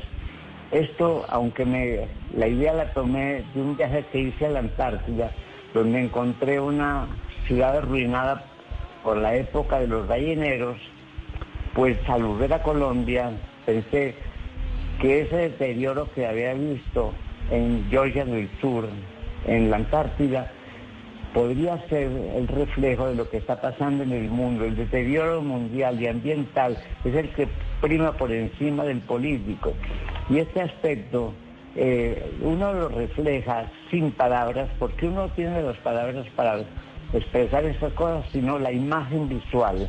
Con la imagen visual, yo en cierta manera, en mis obras hay, por ejemplo, esas damas que hago están destruidas prácticamente.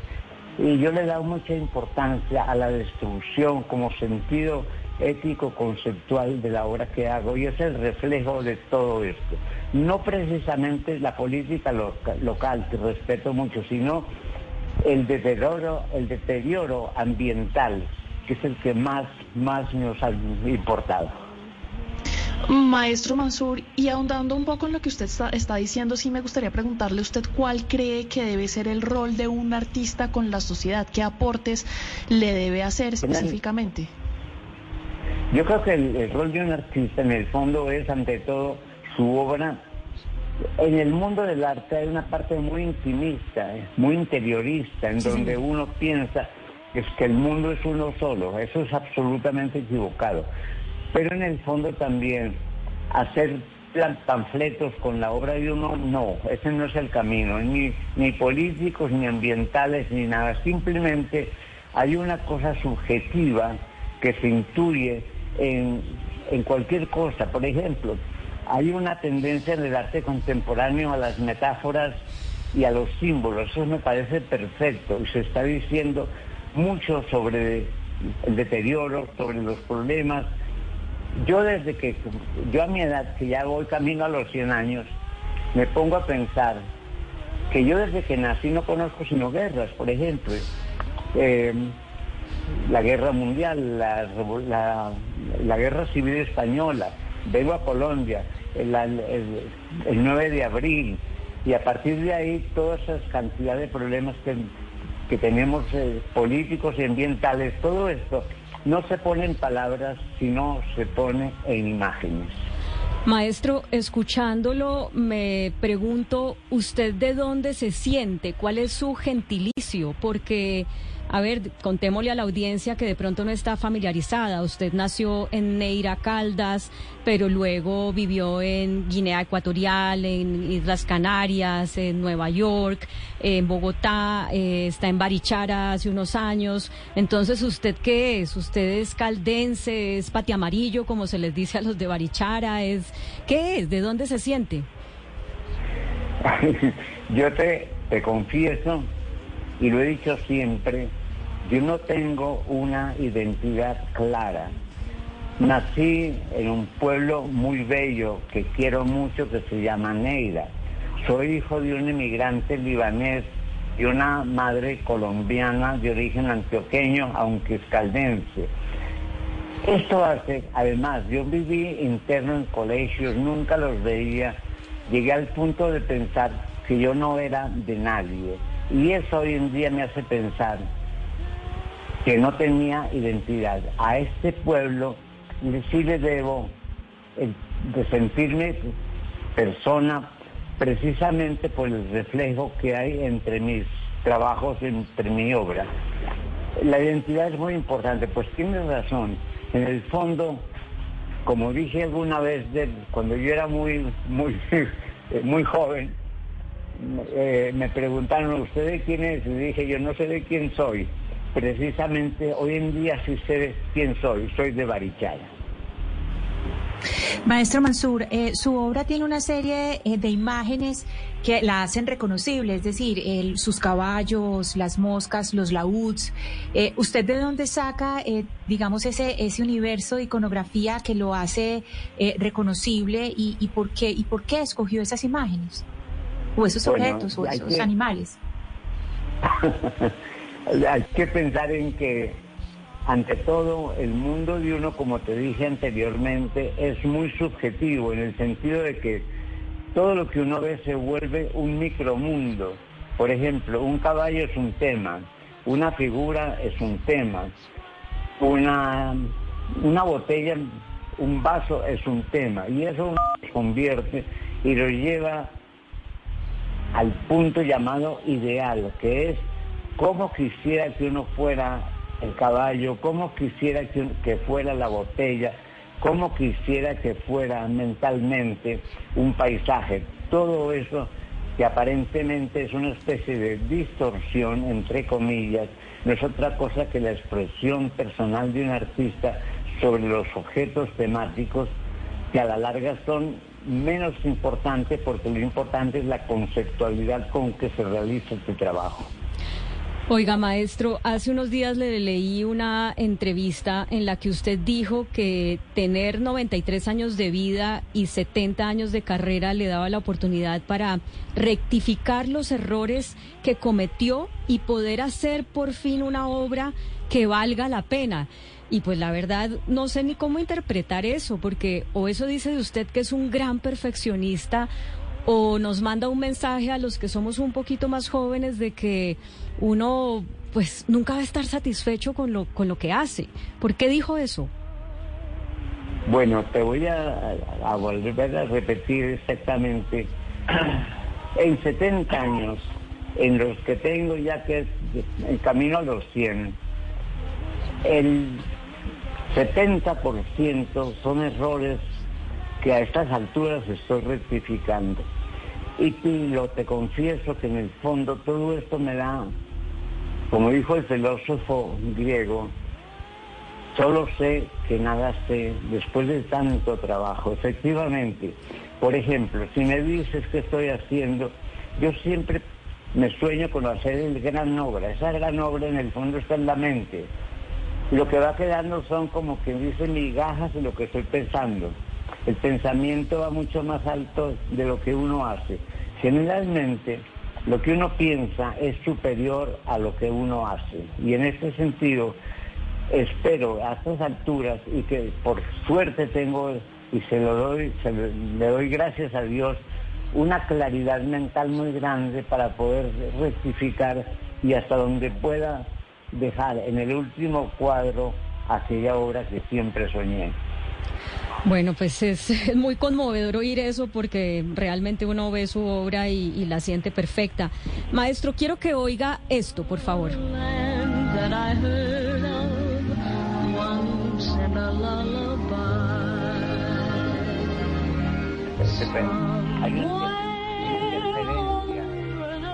Sí, es que le estaba poniendo una canción que sé que le gusta mucho, que es Over the Rainbow de Judy Garland, a quien usted vio en vivo interpretar esta Hoy- canción. Hoy un ruido tenebroso, ha caído una bomba.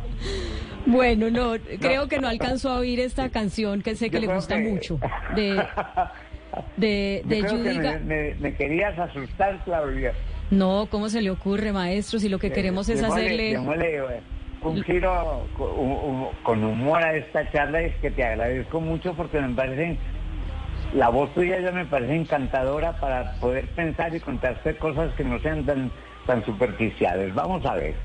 Bueno, maestro, queríamos, óigame, queríamos saludarlo, queríamos homenajearlo y queremos terminar la entrevista invitándolo a que haga un recuerdo de esos eh, compañeros suyos que ya no están.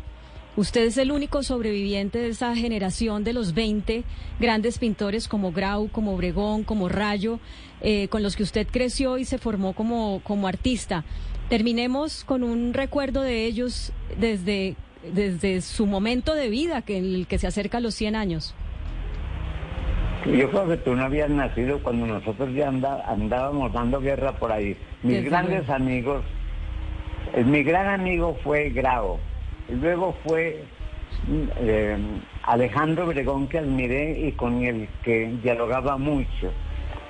Negré de Nueva York fue un gran compañero, tenía un apartamento que lo llamábamos la nevera, porque Ne- Negré todo era impecable. Eh, Eduardo Ramírez fue mi gran amigo también. Omar Rayo también. Eh, a ver, yo me acuerdo. Ah, y Carlos Rojas, el más compañero a quien vivía peleando con él, pero era el artista más artista que yo he conocido. Lo que miraba lo volví arte. A mí lo que me da pena es yo vivir tan tranquilo aquí, vivo, y ellos ya se fueron de este mundo. Me da pena quedarme, así que pena, pero al mismo tiempo agradecimiento a Dios de que yo pueda seguir trabajando a esas alturas. Y qué rico que pueda seguir trabajando y vamos a esperar esa obra que usted tiene en su imaginación, que para usted es la obra perfecta, aunque ya nos ha dado mucha perfección Bueno, durante yo toda lo su que carrera. pasa es que también tengo que confesarte, eh, Claudia, hay una persona muy joven que se llama Felipe Achuri. Este Felipe es el motor que me hace trabajar en todo lo que estoy haciendo y está al pie mío todo el tiempo, eh, en- mientras trabajo, mientras hablo, mientras como, y fuera de eso, es pendiente de la obra y prácticamente tiene un criterio, por ser una generación mucho más joven, un criterio de una etapa que tal vez a mí, por la edad que tengo, se me escapa. Y es la gran ayuda y la gran, la gran mano derecha que tengo yo, se llama Felipe. Bueno, hay que seguir a Felipe Achuri en Instagram eh, porque ahí se ve cómo es de importante para él usted y para usted él. Maestro, muchas gracias por estos minutos en Mañanas Blue, que sean muchos años más y que sea mucha obra artística más. Gracias, Claudia querida, así espero. Y a todos ustedes les mando un fuerte abrazo. Muchas gracias. ¿Qué tal esa belleza, Ana Cristina? De muerte, Claudia. Le digo que es, además que el maestro Mansur es de los seres más bonitos, toda la vida de los seres más bonitos que uno puede entrevistar. Y para que los oyentes sepan, tenemos a una leyenda viva. Acabamos de hablar con una leyenda viva porque él está a la altura eh, de Luis Caballero, de Débora Arango, de Beatriz González, maestros que han marcado la historia del arte colombiano y qué placer y qué orgullo haberlo tenido en el programa. Pues una hermosura. Muchas gracias al maestro Mansur por tener estos minutos con nosotros. Don Gonzalo, le quité el turno de la música, me da pena y en pleno cumpleaños suyo, pero no me va a decir que esta no es una canción muy bella. No, pues, por favor. Además, canción que han versionado grandes de la música, como por ejemplo el maestro Louis Armstrong y otros más, sobre todo del jazz. Y además, usted trae colación, eh, Claudia, la banda sonora de la que es una de las mejores películas de toda la historia del cine, El Mago de Oz, ¿no? Recordemos que más allá de la canción que suena al fondo, lo que significa para el séptimo arte, El Mago de Oz, es algo impresionante. Así que, ¿por qué no escuchamos un poquito más?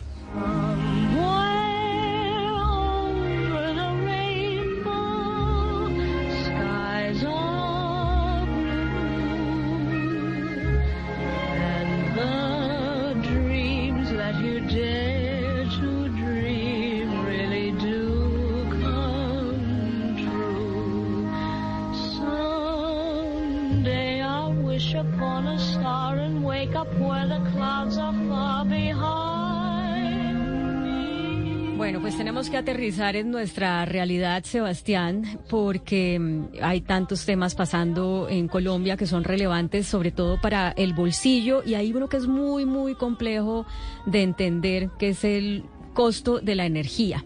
A propósito de este tema y de las medidas e intenciones que ha anunciado el presidente Gustavo Petro em, sobre, digamos, tomar control de las comisiones reguladoras, hay una carta, hay una carta que sacaron varios gremios eh, de la energía, Acolgen, Andesco, Andeg y otros, en la que le están pidiendo qué al presidente Petro. Pues Claudia, en este momento hay un borrador de decreto. ¿Qué es lo que está ocurriendo? Eh, diferentes sectores o usted misma también puede enviar comentarios y el decreto definitivo pues se conocerá próximamente. El sector de la energía está preocupado, así yo lo interpreto en esta carta que le envían a Gustavo Petro ayer, 8 de febrero. También se la encabezan a Mauricio Liscano. Y como usted decía, son los cinco gremios más importantes. Déjeme sumar a CER Colombia, que es la Asociación de Energías Renovables, que son las energías pues más limpias. Y el objetivo de la carta son tres. Eh, si bien eh, ellos consideran que lo que hizo el presidente está amparado en la Constitución, ellos dicen que muchos de los poderes y roles que tienen las comisiones reguladoras se las reviste y ese poder se las da el Congreso y no la presidencia.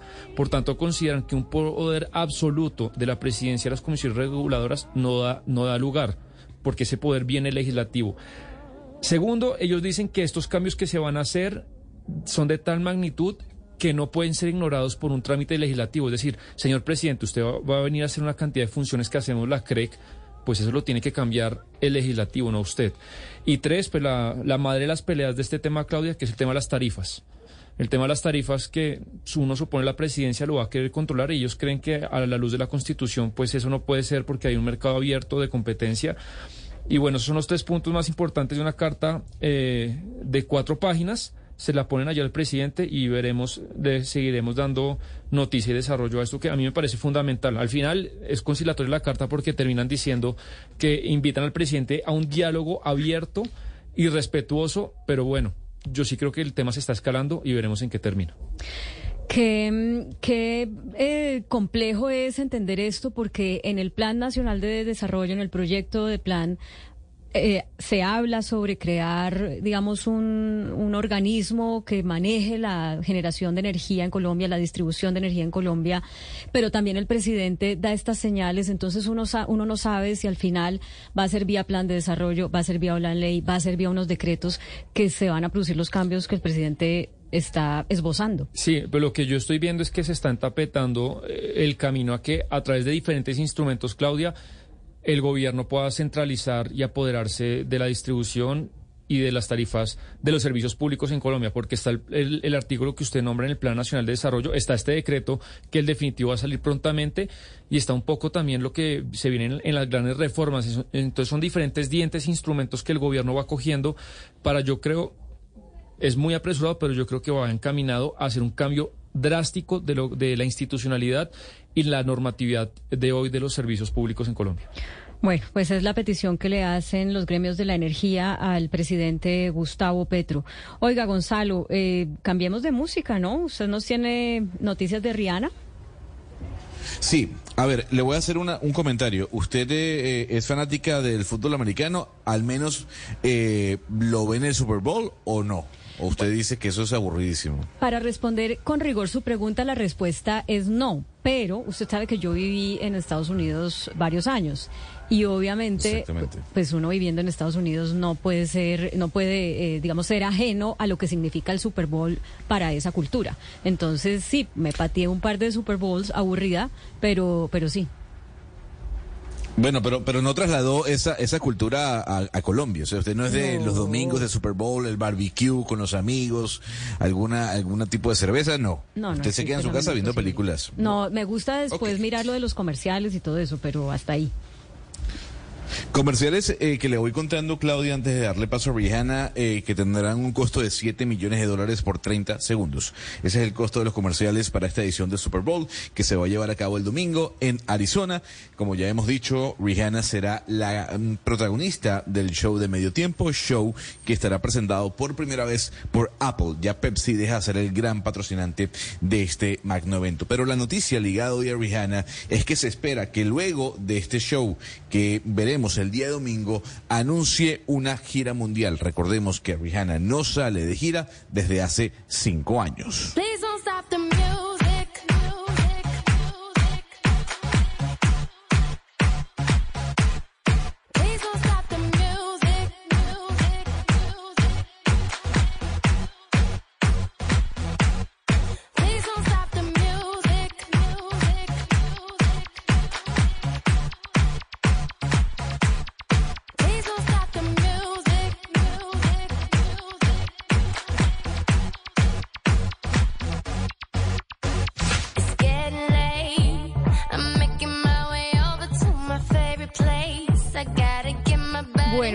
Entonces, ¿cómo va a ser la gira de Rihanna cinco años después y, un bebé después o cuántos bebés después?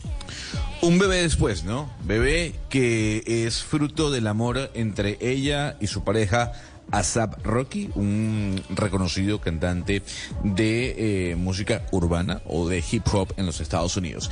Fíjense que todavía no se conocen las fechas exactas y las ciudades que va a pisar Rihanna en esta, en esta gira mundial, pero lo que sí se pudo conocer, y según el New York Post, es que ella luego del show de Super Bowl anunciará esta mega gira. Digamos que la introducción para la gira mundial de Rihanna va a ser este show que todavía no se sabe mucho de él. No sabemos si va a estar acompañada precisamente de su pareja, si tendrá algún tipo de colaboraciones. Lo cierto del caso es que hay mucha expectativa porque como bien le decía Claudia, es la primera vez que Apple se mete de lleno en este show, pagando 300 millones de dólares por el por patrocinarlo como tal. Eh, lo que dicen algunos miembros del equipo de Rihanna es que la gira, eso sí, va a comenzar en los Estados Unidos. Oiga, eh, Gonzalo, Rihanna nos estuvo fuera de los escenarios cinco años, pero estuvo muy en, en los medios, en los titulares. Eh, dio mucho de qué hablar eh, porque ella mostraba su embarazo sin ningún, eh, pues mejor dicho, dio un ejemplo muy muy muy bonito, ¿no? Porque muchas mujeres cuando están en embarazo o detienen eh, su exposición pública porque eh, cambia la figura, cambia el cuerpo y ella al contrario mostraba su barriga orgullosa y siento que marcó como un precedente y sirvió de, de referente para otras mujeres en embarazo, como de cambiar la, la, la narrativa de lo que es estar en embarazo. Estar en embarazo no quiere decir dejar de mostrarse, dejar de salir, dejar de lucir bella, ¿no? Sí, es así, eh, Claudia. Lo que sí ella, y eso hay que aplaudírselo también, porque usted sabe que ahora en medio de las redes sociales mucha gente quiere mostrar absolutamente todo, eh, a sus hijos, eh, a su casa, o, su casa, a su pareja, etcétera, etcétera. Rihanna, si bien es cierto, se mostró eh, con su embarazo eh, y la evolución del mismo, lo que sí evitó fue mostrar a su hijo. Eh, pasaron algunos días, algunas semanas, y no se sabía mucho sobre eh, tal vez el sexo del hijo o de la hija en este caso. Eh, no se conocía un poco cuál iba a ser el nombre de la de, de este de este nuevo ser que había llegado al mundo. Y fue luego de unas semanas que Rihanna decidió mostrarlo al público. Ella sí estuvo un poco alejada de las redes sociales una vez dio a luz. Eh, pa- pasó un tiempo y ahí sí empezó a hablar de su hijo, mostrarlo en redes sociales, pero eso sí, eh, la diferencia sí se notó mientras ella estaba embarazada a cuando ya dio a luz. Bueno, Gonzalo, ya que estamos hablando de este tema de embarazo, hay uno que, que está ligado, que es el- lo que está pasando en Estados Unidos, que está por tomar una decisión muy importante, Ana Cristina, sobre el uso de una pastilla que se llama mifepristona. Esta es una pastilla que incluso está aprobada en Colombia, eh, que se usa en, al mismo tiempo con otra pastilla que se llama misoprostol y que es para producir abortos de manera segura en las primeras semanas de gestación. Lo que hemos visto en Estados Unidos, Ana Cristina, desde que se, desde que la Corte, eh, digamos, quitó el derecho que se había ganado de las mujeres a abortar, a decidir sobre su cuerpo, es que hay otros eh, caminos con los que quienes se denominan provida están tratando de evitar que las mujeres ejerzan ese derecho. ¿Cuál es la historia? Exacto, sí, exacto, Claudia. La pastilla que usted eh, menciona es, la conocemos como Mifeprex. Eh, para las personas que nos están escuchando en el mercado se conoce aquí en Colombia como Mifeprex, que es y se usa pues para interrumpir el embarazo combinada con el misoprostol. ¿Qué pasa, Claudia oyentes, por qué es tan importante? Desde que tumbaron Roe Wade, desde que lo reversaron el año pasado en junio, no había una noticia que fuera tan alarmante. ¿Y qué es eh, lo que está pasando? Un juez de Texas del Distrito Norte podría bloquear el, el derecho a la interrupción voluntaria del embarazo en todos los Estados Unidos si accede a una petición que le hizo un grupo de derecha que es la Alianza Defendiendo la Libertad, que es un grupo de defensa es un grupo de, defensa cristiano.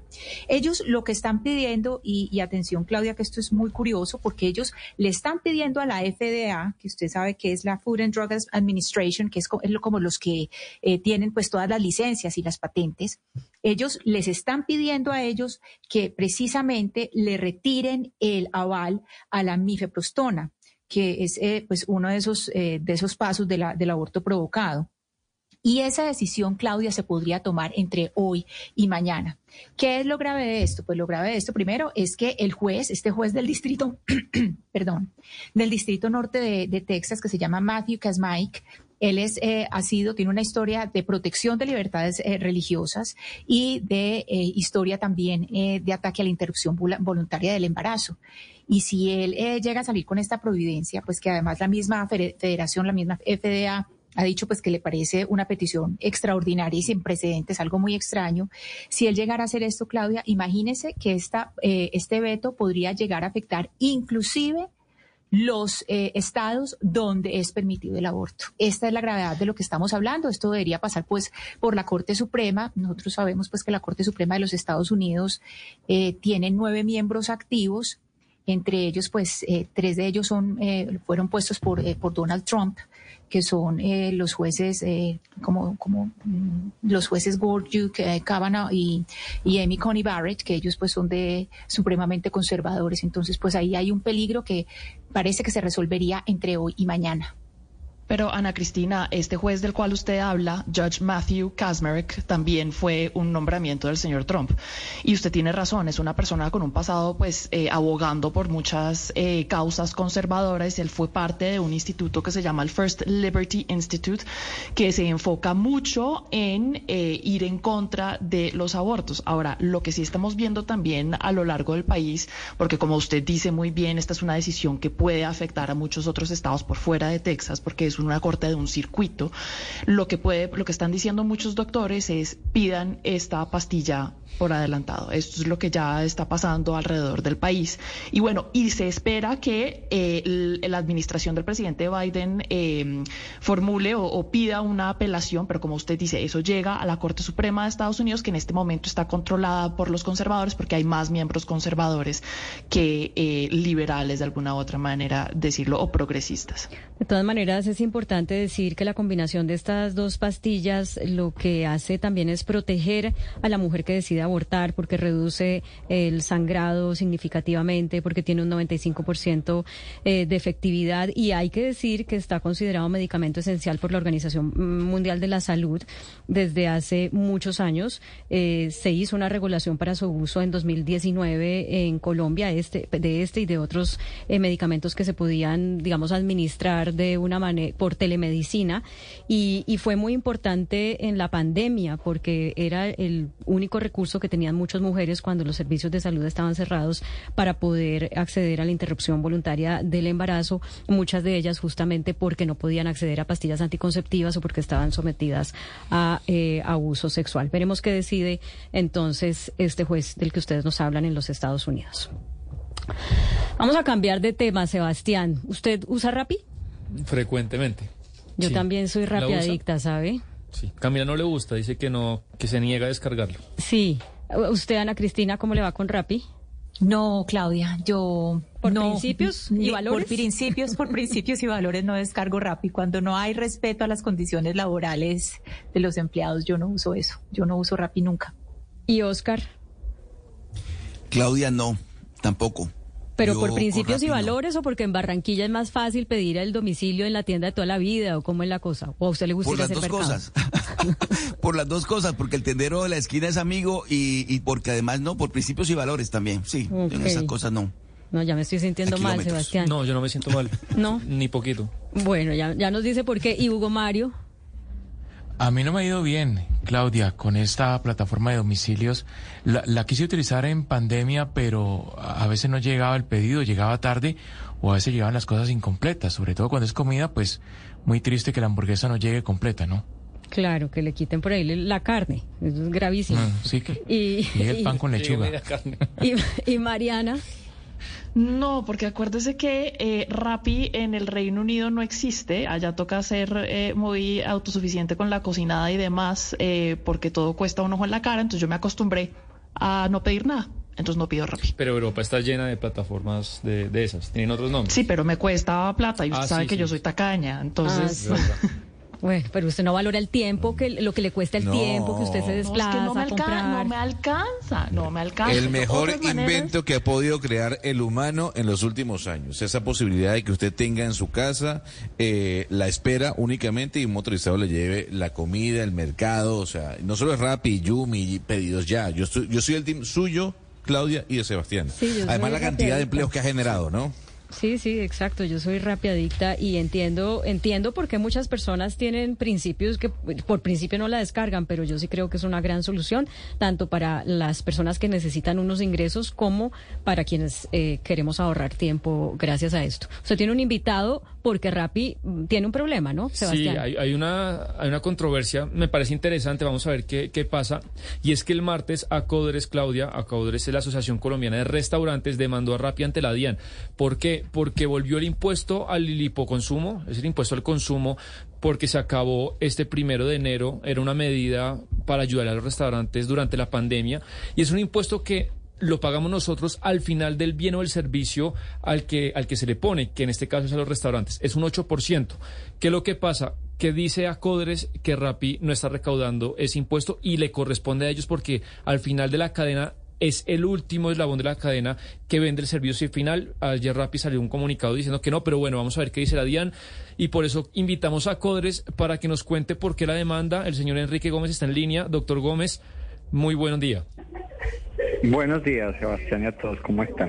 Bueno, cuéntenos eh, por qué en Acodres toman la decisión y para la gente que no es experta en temas tributarios, que es un tema muy enredado, ¿qué es lo que está haciendo Rappi mal en la opinión de Acodres y de, de usted como presidente?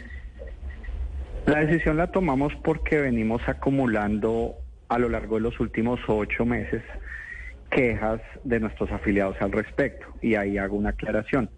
Un momento de reactivación del impoconsumo el primero de enero del año pasado para los restaurantes que venden más de 3.700 millones al año.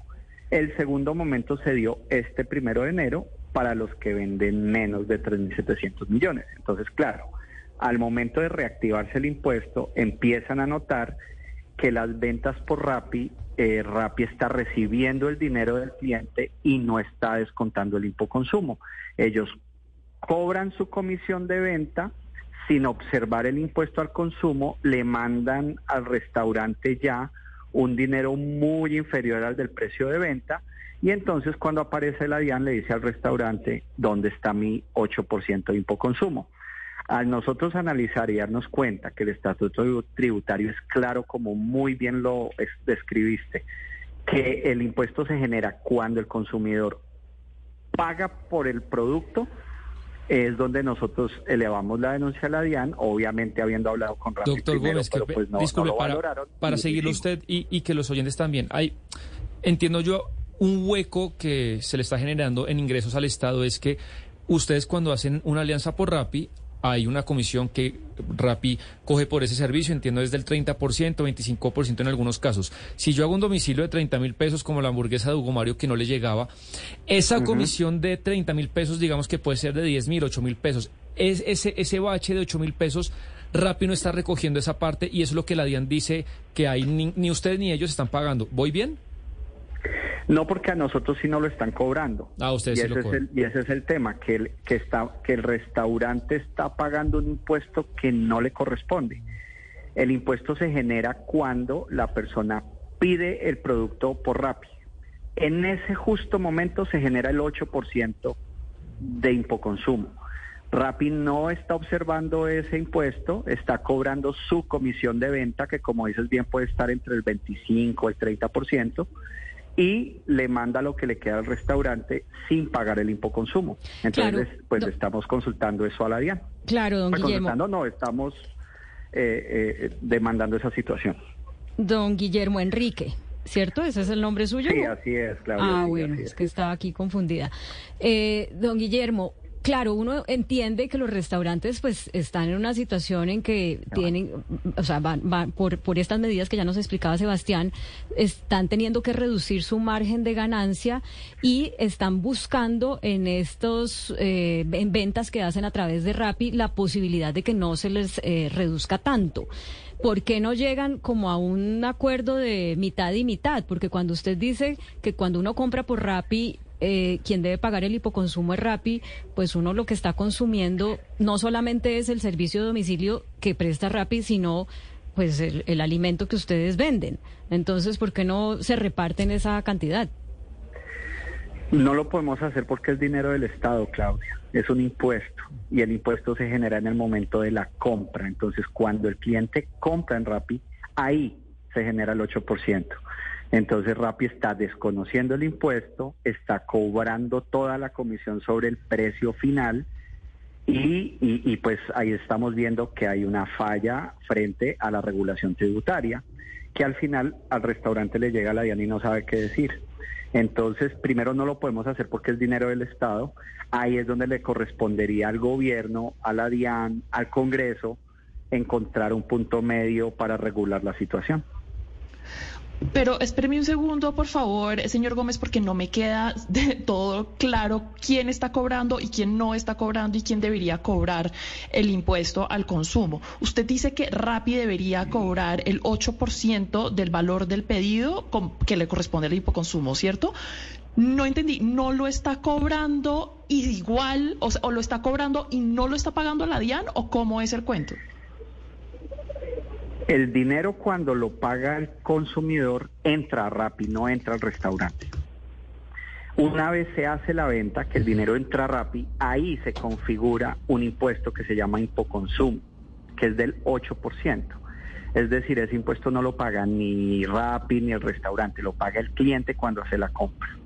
Entonces, ¿qué es lo que está pasando? Que Rappi en ese momento que se genera el impuesto no lo está reconociendo. Ellos están cobrando sus comisiones de venta sobre el 100% de la venta sin respetar la porción que le corresponde al gobierno. Por esa razón, eh, tuvimos que elevar el tema a la DIAN porque al ser el administrador de impuestos, pues tiene que darse cuenta de esa situación y tomar cartas en el asunto, porque ya cuando el dinero llega después de Rappi al restaurante, ahí no hay ninguna generación de impuestos. Sí. Sí, o, sí, o sea, Rapid estaría evadiendo impuestos. Es, lo que entendemos. Por eso el término que tuvimos que usar fue evasión. Claro. ¿Y solamente lo, lo estaría haciendo Rapid o también otras aplicaciones de, de domicilios? Eso habría que verlo. Nosotros nos referimos a Rapid porque todos, el 100% de los casos que nos reportaron al interior del gremio están relacionados con Rapid. Entonces solamente tenemos conocimiento de lo que está pasando con Rappi, pero habría que verlo en otras, por supuesto. Bueno, pues tendremos que llamar a la DIAN, Sebastián, porque no sé si le tocará tomar una decisión salomónica, desde lo que yo veo. Si yo fuera la DIAN, yo haría eso. Sí, porque también estas plataformas son nuevas y esto es el estatuto tributario y estas leyes se escribieron hace mucho tiempo. Entonces, es un gris y, veremos qué pasa. Vamos a llamar a la DIAN, a Rappi también, ¿por qué no? A ver qué pasa. Y a las otras plataformas, porque debe estar pasando exactamente lo mismo. Seguramente. Bueno, esos son los retos de lo que el mundo tecnológico, el desarrollo del mundo tecnológico va imponiendo a, en este caso, la regulación eh, de los impuestos. Señor Enrique Gómez, Guillermo Enrique Gómez, presidente de Acodres, muchas gracias por acompañarnos en Mañanas Blue. Excelente conclusión del tema, Claudia, gracias. Eh, mi gratitud es con ustedes. Muchas gracias. Y llegó el momento del boletín de noticias del mediodía para actualizarnos con lo que está pasando. Don Leo Sierra.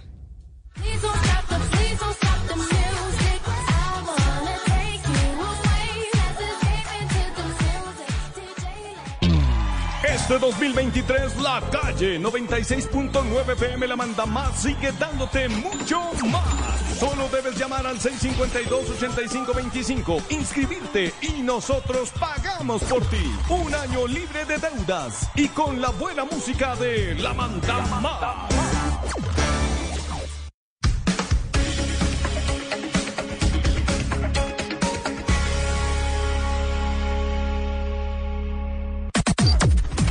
Las noticias del mediodía en Mañanas Blue.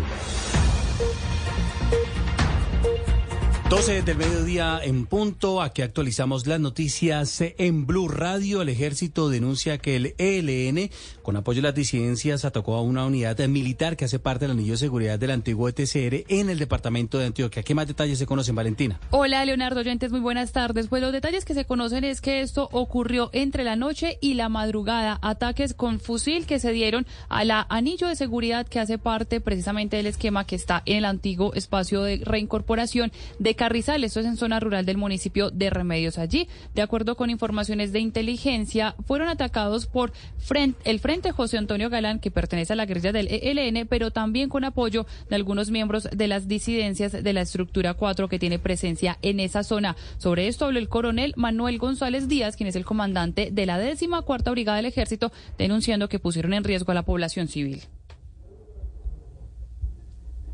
Por atacar a la fuerza militar que se encontraba en el sector, se vieron involucrados la población civil en general más los integrantes de los firmantes de paz en el antiguo espacio territorial. En este caso, por ahora no se reportan ni civiles ni miembros de la fuerza pública lesionados, pero sí algunas casas quedaron con los impactos de estos disparos, lo que ha generado bastante temor y se considera entonces, al menos por parte de los miembros de las disidencias, como un incumplimiento al cese el fuego que se ha decretado desde el primero de enero. Gracias, eh, Valentina. Y en otra noticia les contamos que el director de planeación explicó que el metro de Bogotá no está en el plan de desarrollo porque es una obra que ya está en marcha y ya está financiada. Esto después de que la alcaldesa Claudia López calificara como insólito que el megaproyecto no esté en ese documento, en las bases políticas del gobierno de Gustavo Petro para los próximos cuatro años. Damián Landines. Sí, señor, y seguimos en San José del Guaviare. Aquí se adelanta la cumbre de Azocapitales y desde donde reaccionó el director de planeación nacional Jorge González al reclamo de la alcaldesa de Bogotá, Claudia López. Entonces, claro, cuando la alcaldesa saca un trino que había ella, no sé si dice insólito, pues sencillamente, no, ahí está, ahí está, el metro sigue funcionando y sigue financiando como se había presupuestado, pero no se incluyó porque no es una obra, digamos, nueva que sea una opción de este gobierno como una obra nueva. Entonces lo que hicimos en el plan con los ministros fue poner las obras nuevas que reflejaran como la voluntad de los ministros y del nuevo gobierno. Importante recordar que la mandataria de la capital del país a través de su Twitter dijo que era insólito que el gobierno nacional no incluyera el metro como proyecto estratégico dentro de su plan de desarrollo. 12 de mediodía, tres minutos y atención conductores. El gobierno está preparando una ofensiva para sancionar a todos los que salgan a las calles sin el SOAT. Se estima que en Colombia casi la mitad de las motos y vehículos circulan sin tener al día este seguro. Marcela Peña. La idea de salir a perseguir a los evasores del SOAT quedó plasmada en el proyecto de ley del Plan Nacional de Desarrollo, que incluye un artículo según el cual la Policía Nacional, cualquier agente de policía, podrá sancionar en las carreteras del país y en los municipios donde no hay agentes de tránsito a todo aquel que no tenga su SOAT vigente. Además, el Ministerio de Transporte va a reglamentar nuevamente el uso de tecnologías de detección, es decir, de cámaras de vigilancia, pero esta vez con énfasis en la evasión del SOAT. El propósito es que el despliegue de estas tecnologías se dé con apoyo de la Federación Colombiana de Municipios y la Agencia Nacional de Seguridad Vial. Al final, la plata se reparte la mitad para los municipios, la mitad para la nación.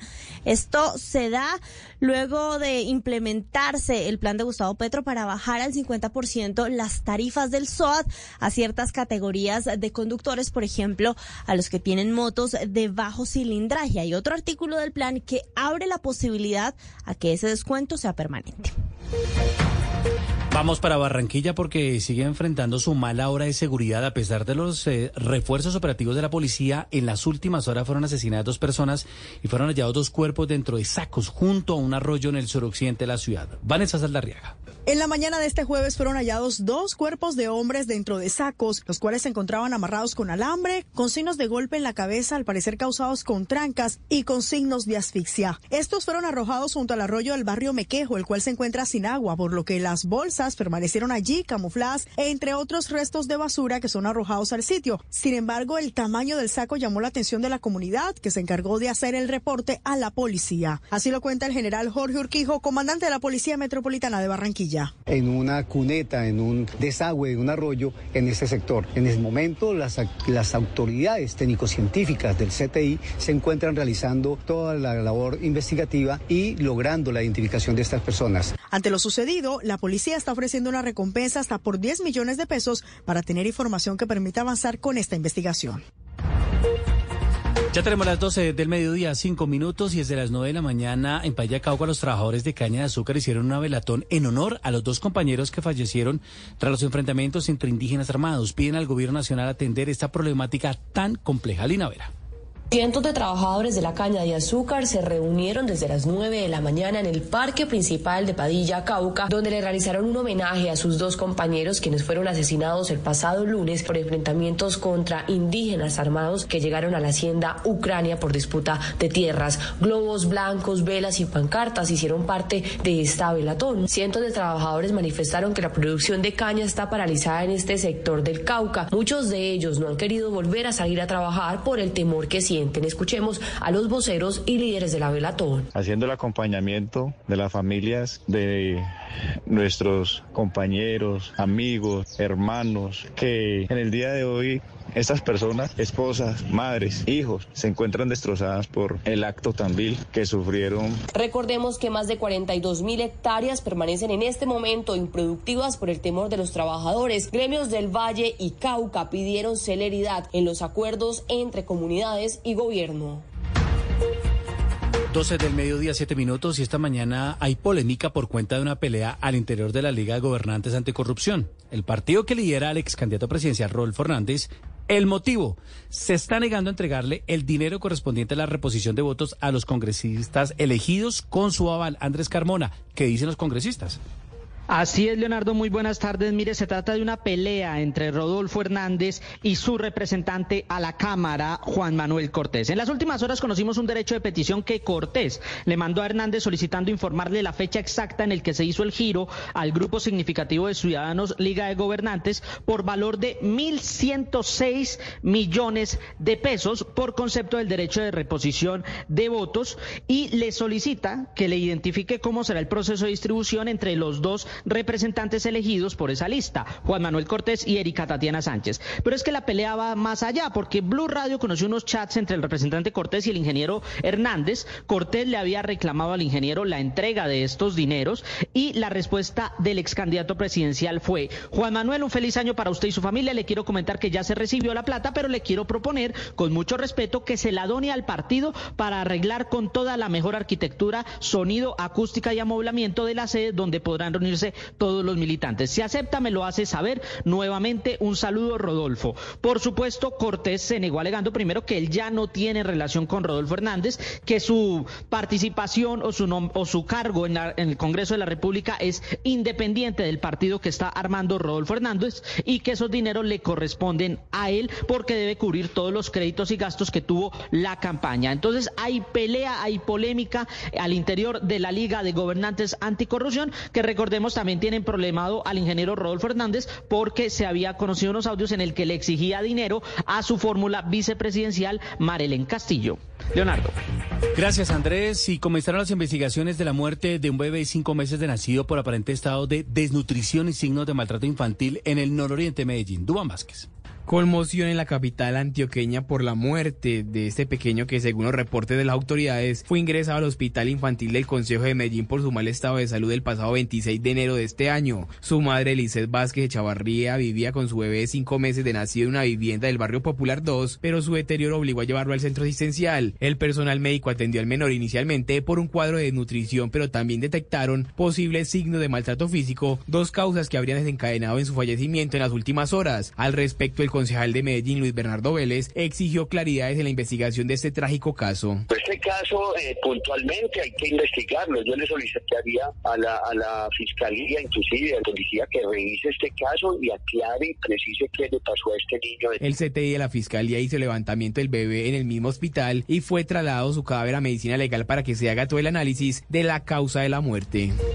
Regresando a Bogotá, una joven de 20 años fue víctima de abuso sexual por parte de un hombre que le tapó la boca y la llevó a la fuerza a zona boscosa del barrio Diana Turbay. Fue por sus gritos que la policía logró rescatarla. Felipe García.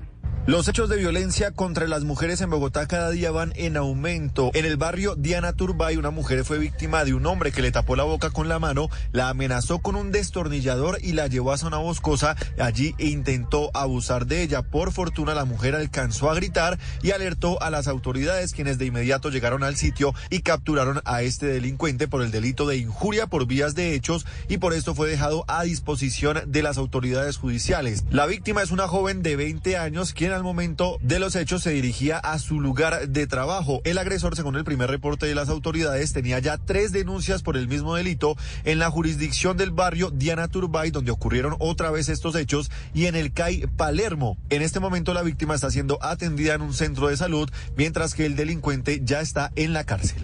Vamos a Villavicencio porque pese a que las autoridades locales se corrieron el calendario escolar para iniciar el tiempo con el plan de alimentación escolar, ese no fue posible. Hace apenas unos días se firmó y esta semana los menores no recibieron el PAE. Carlos Pérez. Los entes de control en Villavicencio denunciaron falencias en el inicio del año escolar en la capital del Meta. A la falta de docentes en algunas instituciones educativas se suma la tardía firma del contrato del PAE, que hoy tiene a más de 55 mil estudiantes de 56 colegios de la ciudad sin recibir la alimentación escolar. Al respecto, Jairo Becerra, personero municipal. Lo más probable es que durante esta semana no, no tengamos programa de alimentación escolar y que eh, inicie la, la próxima semana si todos los trámites contractuales que va a adelantar el municipio eh, se realizan en el transcurso de esta semana. La Secretaría de Educación aseguró que para el suministro del PAE se encuentran en etapa de alistamiento y se espera que la próxima semana ya comiencen a entregar las raciones industrializadas y los almuerzos en caliente. Para contrarrestar la ola de inseguridad en Cartagena, las autoridades crearon una nueva estrategia que aplican de manera sectorial. Se trata de las llamadas megatomas policiales en los barrios que registran mayores niveles de peligrosidad. Carlos Catán.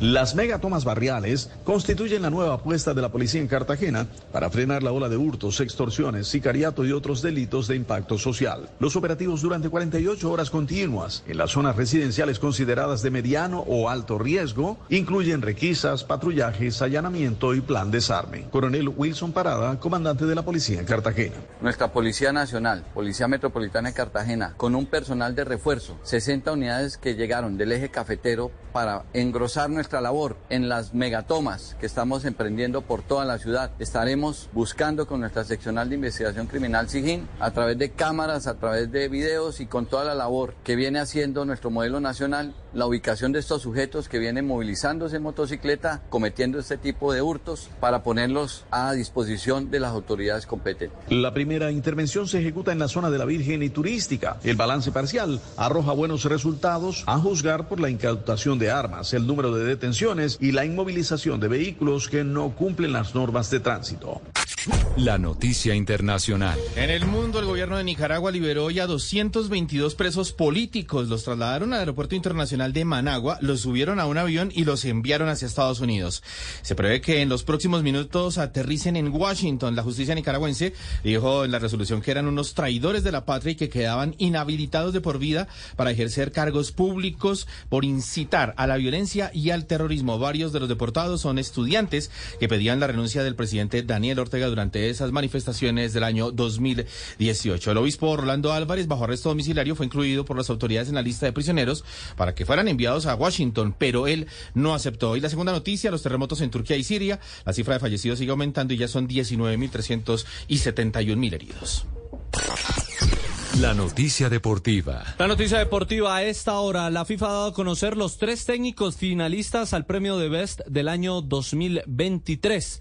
Ellos son Josep Guardiola, el español del Manchester City, el argentino y campeón del mundo Lionel Scaloni y el italiano del Real Madrid Carlo Ancelotti. Así que ya tenemos los tres porteros, los tres finalistas como entrenadores para la gala que se celebrará el próximo 27 de febrero en Zúrich. Las principales tendencias en redes sociales. La noticia tendencia a esta hora es el regreso de algunas de las películas más famosas de Disney, pues el CEO de la empresa anunció que actualmente se encuentran en grabación las secuelas de Toy Story 5, Frozen 3 y Zootopia 2. El anuncio dejó sorprendidos a los fanáticos en redes, quienes argumentaron que están dichosos de poder volver a ver estas tres películas en la pantalla grande. Esta y más tendencias en blueradio.com.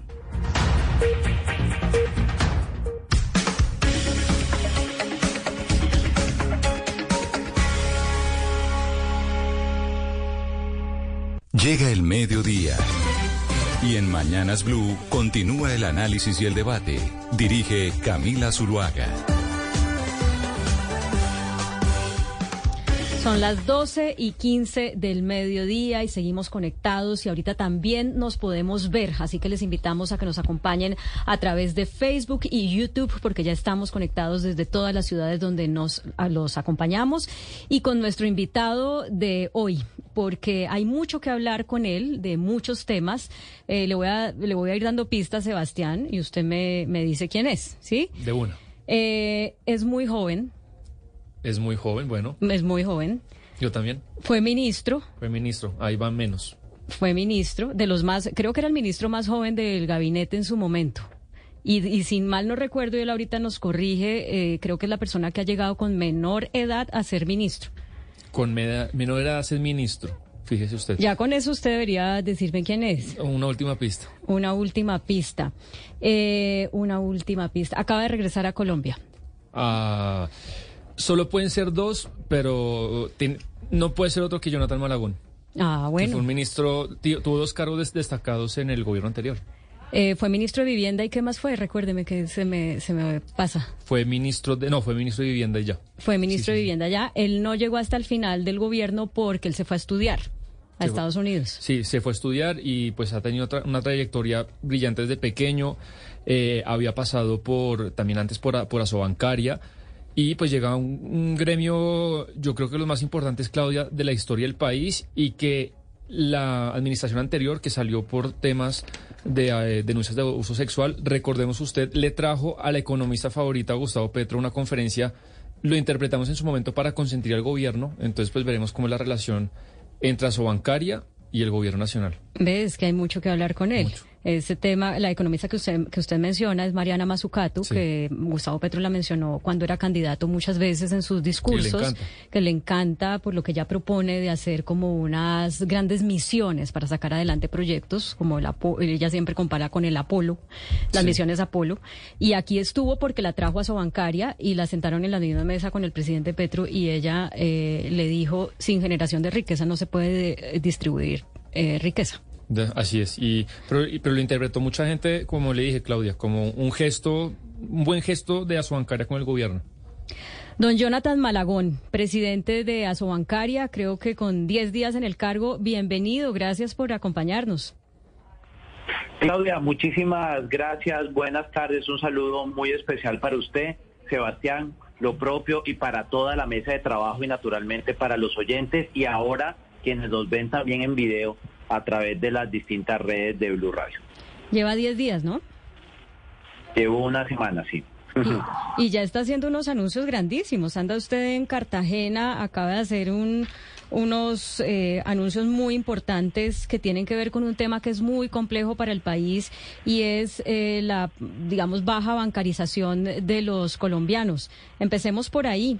¿Qué eh, trae usted de innovador siendo una persona tan joven que ya ha tenido experiencia en, el, en lo público, eh, que sabe como lo apremiante que es ofrecer soluciones ahora que llega de nuevo al sector privado para cerrar esa brecha de bancarización en Colombia?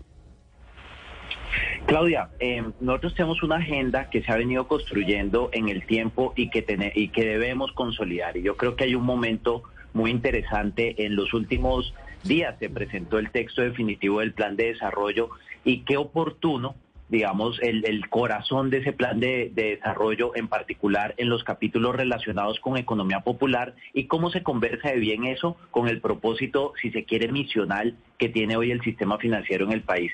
Déjeme decir una cosa, este año cumplimos 100 años como sistema financiero, 100 años. El sistema financiero moderno se crea en 1923 con la misión Kemmerer. Eh, y en Colombia ha habido unos avances impresionantes, también desde el punto de vista del crédito hay algo interesante. Todos los días se entregan 33 mil créditos, eso es un montón, eso es llenar tal vez el campín eh, y entregarle un crédito a todos los asistentes y al día siguiente cuando sale el sol otra vez y otra vez y otra vez y otra vez. Y sin embargo, a pesar de eso, es una cifra diaria constante, incluyendo 24 de diciembre y los festivos y demás, a pesar de eso, 24 millones de colombianos adultos de los 37 que hay todavía no tienen un crédito formal. Entonces, digamos que hay unos buenos indicadores en términos de transacciones crediticias, pero nos falta por incluir financieramente todavía mucha gente. El debate de la inclusión financiera hace 10 años era otro. Eran las personas que tuvieran un producto de ahorro, ¿no? Esa era como la primera capa, si se quiere, de la bancarización. Ese número va razonablemente bien, va en un 92%, nos falta la última milla, pero el salto que tenemos que dar como país es dejar de hablar de, de bancarización por el lado de las cuentas de ahorro o las cuentas transaccionales y hablar de bancarización del crédito. Ese es nuestro gran objetivo. ¿Por qué? Porque es la bancarización del crédito la que le permite a los negocios poder hacer realidad eh, sus grandes proyectos de inversión. Es la que les permite a los microempresarios sacar adelante justamente esos emprendimientos y es la que les permite a las familias, por ejemplo, comprar una vivienda, pagar eh, los, eh, los créditos educativos, eh, suavizar el consumo cuando tienen una enfermedad. Entonces, en ese sentido, digamos, tenemos todavía ese desafío de más de 20 millones de adultos sin crédito formal, muchos de ellos con créditos informales, digamos que esa es la población víctima que expresa el gota a gota, y a buena hora llega este plan de desarrollo eh, y nos comunicamos con el gobierno nacional en este gran propósito, que el apoyo a la economía popular pase necesariamente por su crédito. Y doctor Maragón, eh, ¿es una deuda o una dificultad lo que usted dice? Hay mucha gente que no tiene acceso al crédito, tasas de interés muy altas comparadas con, con países similares al nuestro. Y me reconocerá usted que uno de los problemas financieros de nuestro país es la concentración del mercado dos grupos económicos concentran el 70% de los clientes del sistema financiero. ¿Cómo hacer para cambiar eso? Para que en unos años haya muchos más bancos y así, pues menores tasas de interés para la gente. Yo le diría a Sebastián sobre eso eh, fundamentalmente dos cosas, digamos. El, el, sistema financiero colombiano ha habido distintos estudios. La concentración al final del día no es simplemente un hecho eh, que tenga que ver con las participaciones de mercado. Tiene que ver mucho con el resultado de precios y resultados de márgenes. Y hay eh, distintos estudios y distintos análisis que dicen que desde el punto de vista del margen de intermediación, sistema financiero colombiano es muy competitivo, tan competitivo más que otros países de América Latina. Sin embargo, la competencia de Sebastián en sí mismo un propósito, tener más jugadores y tener más eh, productos siempre va a ser bienvenido. Digamos que en este proceso eh, de transformación digital de la banca ha habido un saludable, eh, una saludable convivencia con nuevos, nuevo tipo de firmas que han llegado de manera masiva, si se quiere, y es esta revolución de las fintech, donde muchas entidades financieras incluso están fomentando em, empresas de esta naturaleza, pero han llegado otras y otras y otras. Entonces, si uno ve eh, el mercado financiero como un todo de Colombia, cada vez hay más jugadores, Sebastián, y eso es bueno porque le da al usuario la libertad de elegir. Algunas de tipo bancario, bancario, bancario tradicional, pero también existen otro tipo de plataformas que dan eh, eh, productos similares, existen fondos de empleados, existen cooperativas. señor Malagón, ya que usted mercado de muchos, muchos jugadores. Ya que usted menciona esto, me parece importante eh, preguntarle sobre esa, no sé si ustedes los bancos tradicionales la ven como competencia, ese mundo de las fintech que incluso ya tiene un gremio que se llama Colombia Fintech, ¿no, eh, Sebastián? Sí, es un gremio joven, tiene cuatro años apenas de existencia. Claro, y, y, desde hace rato venimos hablando de bancos como el Nubank, que, que digamos le facilitan mucho más a las personas poder em, acceder a, tarjetas, acceder a, créditos, en fin. Mm, ¿Sienten ustedes en la banca que hay algo que los, digamos que lo, en la banca convencional, que hay algo que los está poniendo en riesgo, que les está quitando como ese, mm, ¿cómo lo podríamos llamar? Como ese gran poderío que han tenido por estos 100 años? En lo absoluto, Claudia. Por el contrario, lo vemos como unos grandes aliados. Lo vemos como, como un, eh, si se quiere, un gremio complementario. Además, eh, ese gremio tiene un gran director que es eh, Gabriel Santos y desde ya, digamos, de las primeras cosas que hice con este nombramiento de Asobancaria es que nos comunicamos y dijimos, oiga, tenemos muchísimas cosas para trabajar hacia adelante. Hay un antecedente, digamos. Los bancos eh, eh, tradicionales, como usted le llama, eh, en el momento en que en Colombia empezó ese boom del microcrédito, surgió una asociación complementaria que se llama la Asociación de Microfinanzas, ASO Microfinanzas. Microfinanzas funciona y funciona muy bien. Y nosotros no lo vemos como una competencia entre bancos de distintas entidades financieras de distinta vocación, sino que tenemos agendas súper complementarias, súper complementarias con algunas diferencias como es apenas natural, pero con un propósito común. Y el propósito común es que más colombianos tengan cada vez eh, la posibilidad de acceder a productos financieros, productos financieros que sean ágiles, productos financieros que sean rápidos, que sean seguros y que sean más baratos. Pero venga, hablando, doctor Malagón, de competencia, ¿qué han pensado los bancos para ser más atractivos frente a las clases populares, sobre todo durante el gobierno de Gustavo Petro, que le apunta mucho, digamos, a, a, mejorar las condiciones en los sectores más populares de Colombia, eh, en esos sectores donde la gente acude al pagadiario, al gota a gota, paga intereses diarios, eh, eh, intereses que incluso son del 10, el 15, el 20%, ¿cómo competir con esos agiotistas o con esos créditos extrabancarios?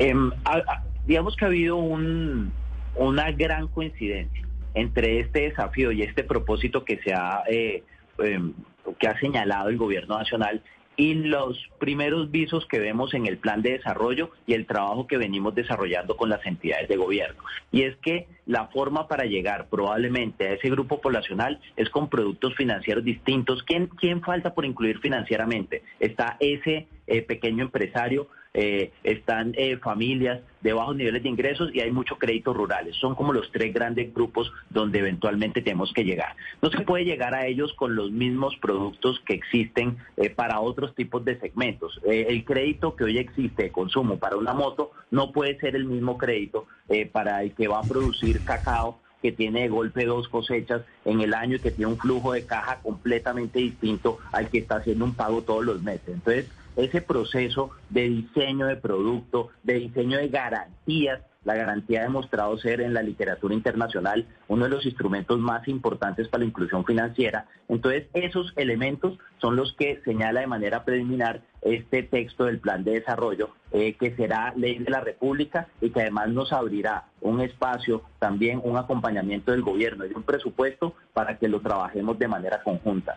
Eh, yo le diría que eh, había antes, digamos que una idea, y es que la simple presencia era importante, no deja de ser un logro. En Colombia la presencia en las zonas más dispersas viene creciendo, eh, en los últimos cinco años eh, hubo un crecimiento del 400% de los corresponsales bancarios en la ruralidad lejana, pero eso es, si se quiere, una condición necesaria, pero no una condición suficiente. Tendremos que consolidar esa agenda durante este gobierno y, y, lejos de verlo como una presión, lo vemos como una enorme oportunidad.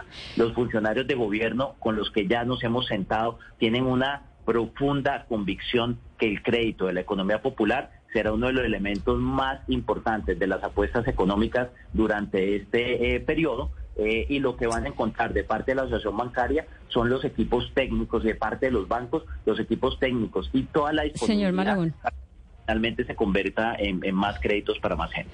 Bueno, pero hay una, una mm, talanquera, llamémoslo así, compleja, porque eh, este gobierno, cuando se negoció el salario mínimo para este año, a finales del año pasado, una de las eh, condiciones que pusieron los sindicatos es que había que bajar la tasa de usura, que para ese momento ya era significativamente alta con respecto al año anterior, pero que lo que hemos visto en este año además es que sigue subiendo. Ese compromiso eh, que asumió, digamos, el gobierno al, al hacer la negociación del salario mínimo, pues no hemos visto que se haya concretado, pero seguramente las, las centrales obreras estarán presionando. En este momento la tasa de usura es de 45,27% anual. Eso es sumamente alto. Eh, ¿Ustedes qué plan tienen para que, porque la mayoría de los bancos están muy cerca a esa tasa de usura, ¿no? ¿Qué plan tienen para que eso corresponda con lo que ustedes nos acaban de decir y que han negociado con el gobierno o que han hablado con el gobierno para cumplir ese compromiso de bajar la tasa de usura? Em, ese tema de la tasa de usura tiene, tiene varias aristas, Claudia.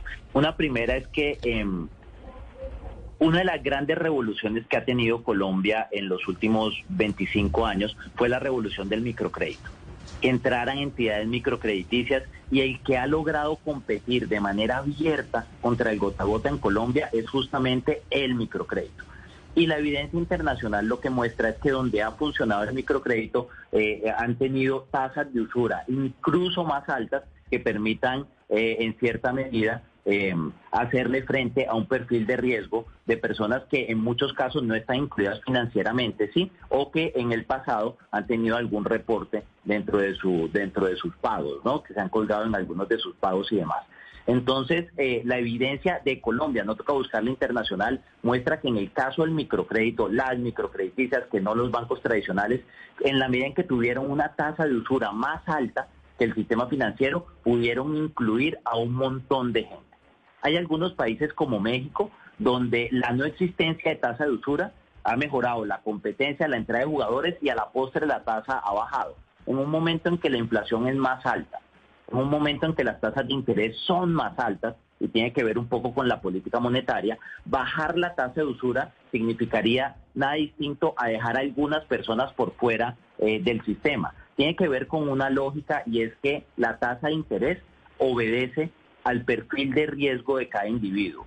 Prestarle eh, con una tasa de interés un poco más bajita en las evaluaciones de crédito a una familia que tiene un gran track de pagos y un gran recorrido de pagos y una historia construida en 20 o 30 años es relativamente fácil. Cuando se baja la tasa de usura, simplemente se limita el mercado y las personas que tienen un perfil de riesgo más alto quedan por fuera del mismo y terminan siendo presa del gota a gota. Entonces, esto es un tema que tendremos que, definir. Hay estrategias, eso no quiere decir que sea un tema que no tiene solución. Hay estrategias, para eso existen también, digamos que los créditos de descuento, las líneas, si se quiere, los créditos de fomento de los bancos de segundo piso, eso es importante. Existen las garantías, las garantías es otro instrumento que, que hace que la tasa eh, que tendría eh, eventualmente un cliente pudiera bajar y la combinación de esos instrumentos son los que nos van a permitir bajar la tasa efectiva y esa es la agenda de trabajo que tendremos hacia adelante con el gobierno nacional.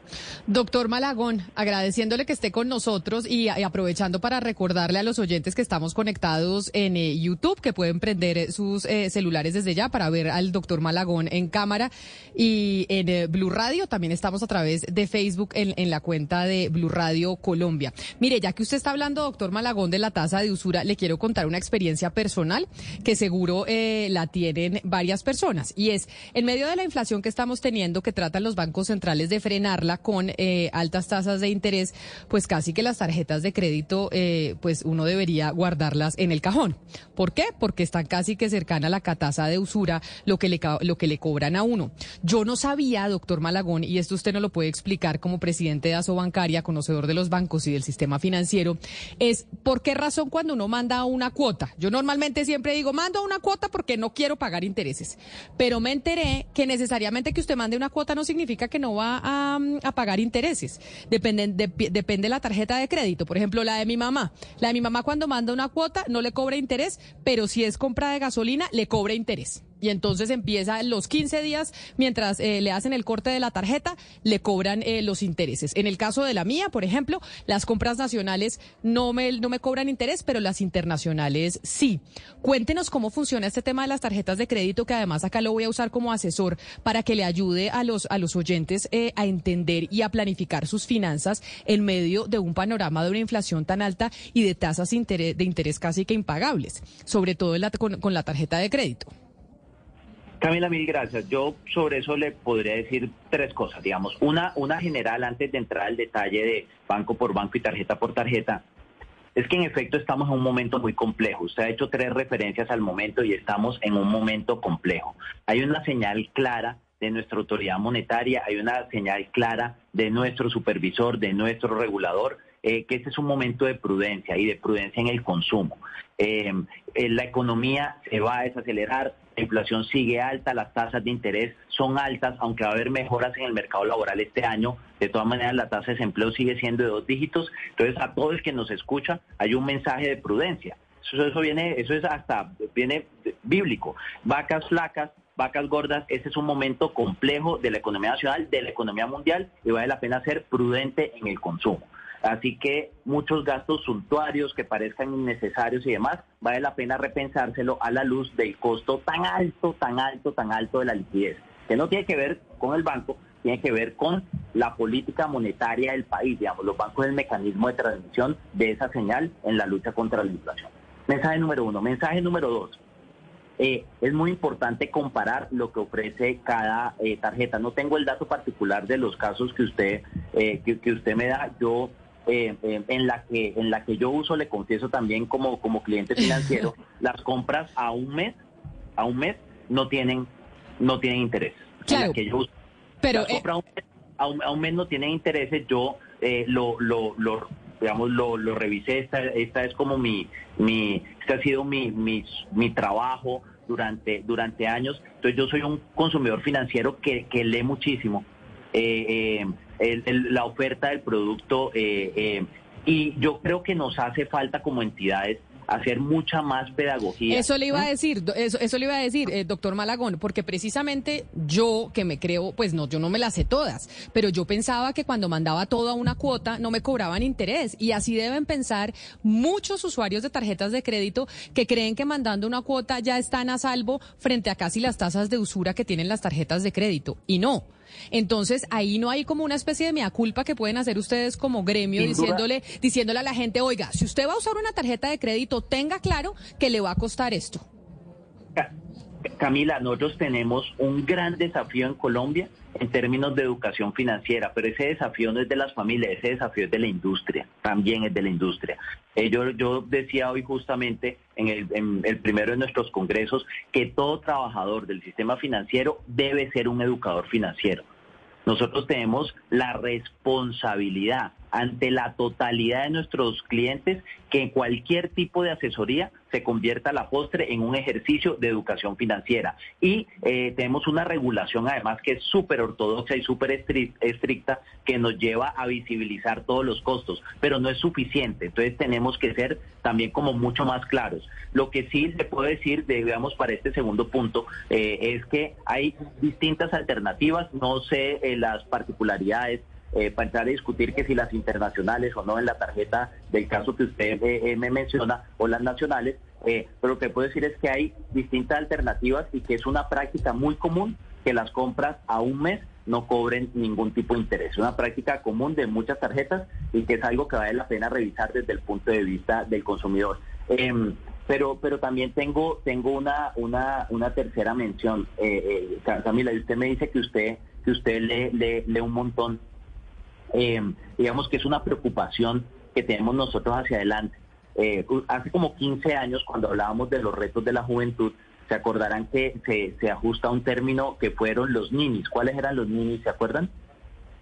Sí. La gente estudia, y, estudia trabaja. Eso recogía como el gran desafío que teníamos con la juventud. Me dice que en este, en este sistema financiero, yo le he llamado los ninis financieros a los colombianos que ni ahorran ni invierten a pesar de tener un trabajo, ojo, no tiene que ver con el desempleo. A pesar de tener un trabajo, hay un grupo muy grande de adultos colombianos que no toman ningún tipo de decisión de ahorro y ningún tipo de decisión de inversión. Ahí viene qué porcentaje son de los adultos.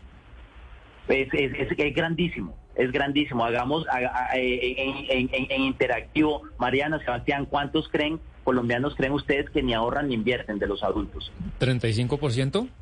35%, Mariana, su apuesta. Como el 50. Aproximadamente el, 50. Camila, la suya. Digo que el 75%, ni ahorra ni invierte. 58. 58. De cada 10 colombianos, 6 son un mini financiero. Un mini financiero, increíble. Ni ahorra ni invierte. Ese es un, y, y ojo, no tiene que ver con desempleo. Muchos de ellos, dado que el número es tan grande, son empleados, pero eh, reciben su sueldo, gastan su sueldo y no toman en el mes una sola edición de ahorro, una sola edición de inversión. Es un tema, un desafío grandísimo en el que vamos a tener que trabajar como sector y en el que vamos a tener que trabajar como, el, como país. Y ese es, digamos, uno de los temas que más va a concentrar nuestra atención en los próximos cinco años. La educación financiera en Colombia es absolutamente perentoria y va más allá digamos, destructivos en las páginas web de los bancos. Y digamos que eso es importante, ¿sí? Eh, incluye, por ejemplo, lo que le decía ahorita, que en cada tarjeta que se entregue en cada transacción que se haga, haya una asesoría suficiente que ya raye con un ejercicio de educación. Pero segundo, que podemos hacer algo también desde la política pública, una política nacional de educación financiera. Eh, a mí me, me gustaría soñar, por ejemplo, Camila, que en los colegios, así como se impregnó el civismo, yo me acuerdo que cuando yo estaba eh, en el eh, colegio por allá en Rihuacha y en Valledupar, eh, antes había una clase de civismo eh, y después no había propiamente una clase de civismo, pero los temas de civismo se metían en sociales, en no sé qué, en demás, ¿sí? Entonces teníamos como que civismo estaba insertado, yo no sé si dentro de los ciclos propedéuticos o como materia y demás, pero estaba insertado dentro del colegio. Nosotros deberíamos tener insertada dentro de las etapas tempranas de formación de nuestros niños el tema de finanzas. Un bachiller en Colombia debería saber que el dinero vale distinto en el tiempo, debería saber qué es la tasa de interés, debería saber qué es eh, eh, una cuota Pero eso pueden hacerlo ustedes como pedagogía, también como labor social de los bancos. Pero mire, doctor Malagón, nos están escribiendo las personas que lo están viendo a través de YouTube y Germán Benítez España, que está conectado con nosotros a nuestra transmisión en Blue Radio, nos eh, dice y nos pide que le pregunte de qué tipo de garantías está hablando usted cuando se plantea el acceso a los créditos de parte de los pequeños emprendedores. Porque si hemos en sus respuestas escuchado que obviamente es más fácil darle un crédito a una empresa que tiene una historia historial, pero a los emprendedores que tienen poco historial de respaldo, pues les queda muy difícil que los, que los financien. ¿A qué se refiere usted cuando dice que, que desde la banca quieren darle acceso a créditos a esos emprendedores que son pequeños? Camila, me, eh, perdón, ¿me repites el nombre de la persona? Qué pena, es que no sé, se me... Germán Benítez, España, que está conectado con nosotros hasta ahora.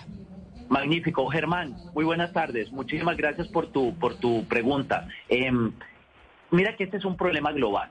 Es un problema global porque, porque existe, digamos que una doble marginalización. La gente que ha estado tradicionalmente por fuera del sistema financiero formal es la gente que, uno, no tiene activos y dos, no tiene historia crediticia. Entonces, miren qué complejo. Si usted ha estado por fuera, las probabilidades de estar dentro se reducen de manera dramática. Eso pasa aquí, pasa en Bangladesh, pasa en todos lados. Entonces, digamos que esa revolución de la inclusión financiera pasa por reducir los riesgos asociados a clientes sobre los que generalmente no se tiene información y hay que tener en cuenta que es que los bancos están prestando la plata de los ahorradores, no son la no es la plata de los bancos, prestan la plata de los ahorradores y el mismo regulador pide ser demasiado estricto y tener certeza que cuando se haga un préstamo, ese préstamo efectivamente se pague. Un banco no puede tomar la plata de un tercero, un ahorrador, prestarla y que se pierda y se perdió y ya está, ¿no? Entonces por eso hay una regulación súper estricta para eso. Sí, las garantías han probado ser, las garantías han probado ser un instrumento muy exitoso y digamos que en Colombia no estaríamos empezando desde cero. Colombia hay una entidad muy valiosa pública que se llama el Fondo Nacional de Garantías. Ese Fondo Nacional de Garantías eh, eh, yo tuve la fortuna hace unos años de ser miembro independiente de ese Fondo Nacional de Garantía hace muchos, muchos años antes de, eh, entrar al gobierno, como miembro independiente. ¿sí? y ese Fondo Nacional de Garantías, digamos que fue el que apalancó la revolución de microcrédito en Colombia. Revolución incompleta, pero que fue muy importante. Entonces, todos esos desembolsos microcrediticios en Colombia que fueron exitosos, y ustedes han visto muchas entidades que llegaron a Colombia a ofrecer Presidente Malagón. Sí, no, es que algo, algo, algo, señor. Déjame por redondearla y termino para contestarle a Germán lo de las garantías. Eh, toda esa revolución de microcrédito que fueron un montón que se han dado en Colombia pasaron por el instrumento de la garantía. Entonces, eh, hay otras experiencias como en vivienda. Eh, yo trabajé en ese sector de vivienda desde el gobierno y cuando quisimos darle crédito a familias o a personas muy jóvenes que no tenían ningún tipo de historial crediticio y que queríamos que su primer producto financiero fuera una hipoteca, lo que permitía que ese desembolso fuera realidad era la garantía. Entonces también han existido garantías para vivienda. Entonces, ¿qué es lo que quiere el gobierno nacional y en qué lo vamos a apoyar nosotros y queremos trabajarlo de la mano? El gobierno nacional quiere que ese esquema de garantías que hoy ya existe se profundice.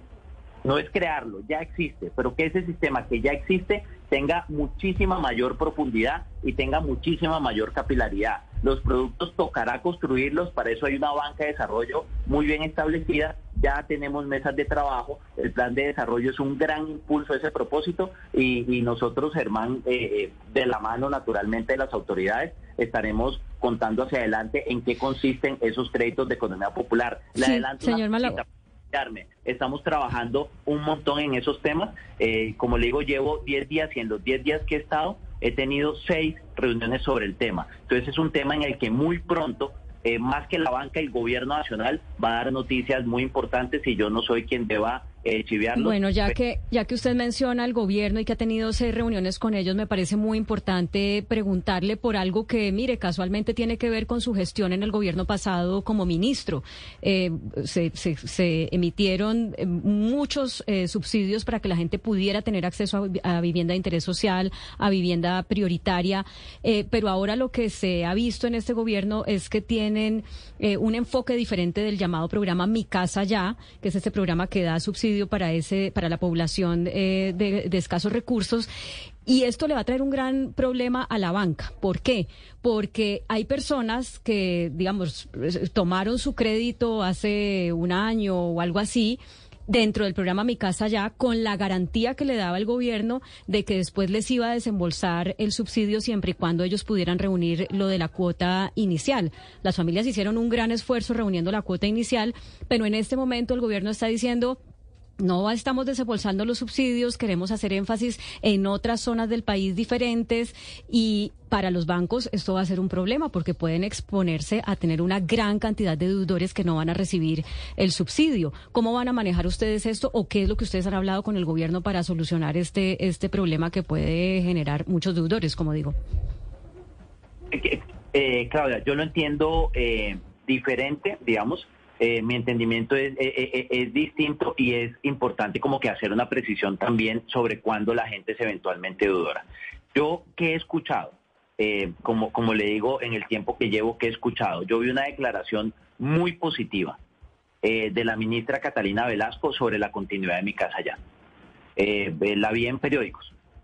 una declaración muy positiva eh, no tengo los detalles de unos ajustes paramétricos que están haciendo, pero sí un mensaje muy responsable que el programa Mi Casa Ya es un programa exitoso y que por lo tanto debe continuar.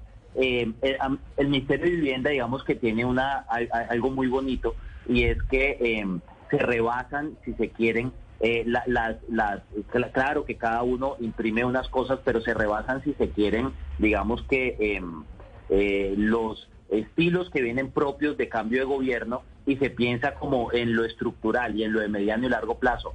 Pero mi casa ya no lo creó el gobierno de Duque, lo creó en el 2015 Luis Felipe Nado, en el gobierno de Juan Manuel Santos. Eh, y lo que eh, decidimos en nuestro caso cuando yo estaba allí fue mantenerle el nombre y profundizarlo. Aquí lo que le entendí a la ministra es que mantiene el nombre y le va a hacer algunos ajustes. Y es lo natural digamos, en nuevos gobiernos en política, ir ajustando los programas, ajustándolo a nuevas realidades, a nuevas poblaciones, eh, pero, pero el hecho de mantenerlo en el tiempo, yo creo que es tremendamente positivo. Ahora, me pregunta, hay una segunda, hay una segunda pregunta allí, y es si trae un riesgo financiero, digamos, la gente que eh, finalmente no consiguió, digamos, que el subsidio digamos que la gente que no ha conseguido el subsidio es gente que no es propiamente cliente del sistema financiero, porque sin el subsidio difícilmente varios de ellos consiguen el crédito, ¿no?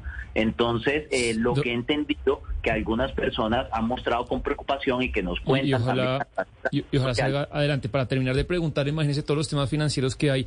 Eh, como usted ahorita lo decía y sabe bien, doctor Malagón, el segundo semestre pinta muy mal para Colombia y cada provisión, eh, cada previsión que se viene es peor que la otra, la del Banco de la República, la de Fe Desarrollo.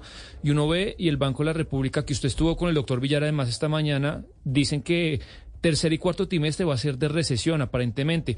¿Cuáles son las cuentas que ustedes hacen? ¿Cree que va a haber recesión en el segundo semestre? ¿Y cómo está preparado la liquidez y, el estatus del sistema financiero para afrontar lo que se puede venir? ¿Cómo lo ve?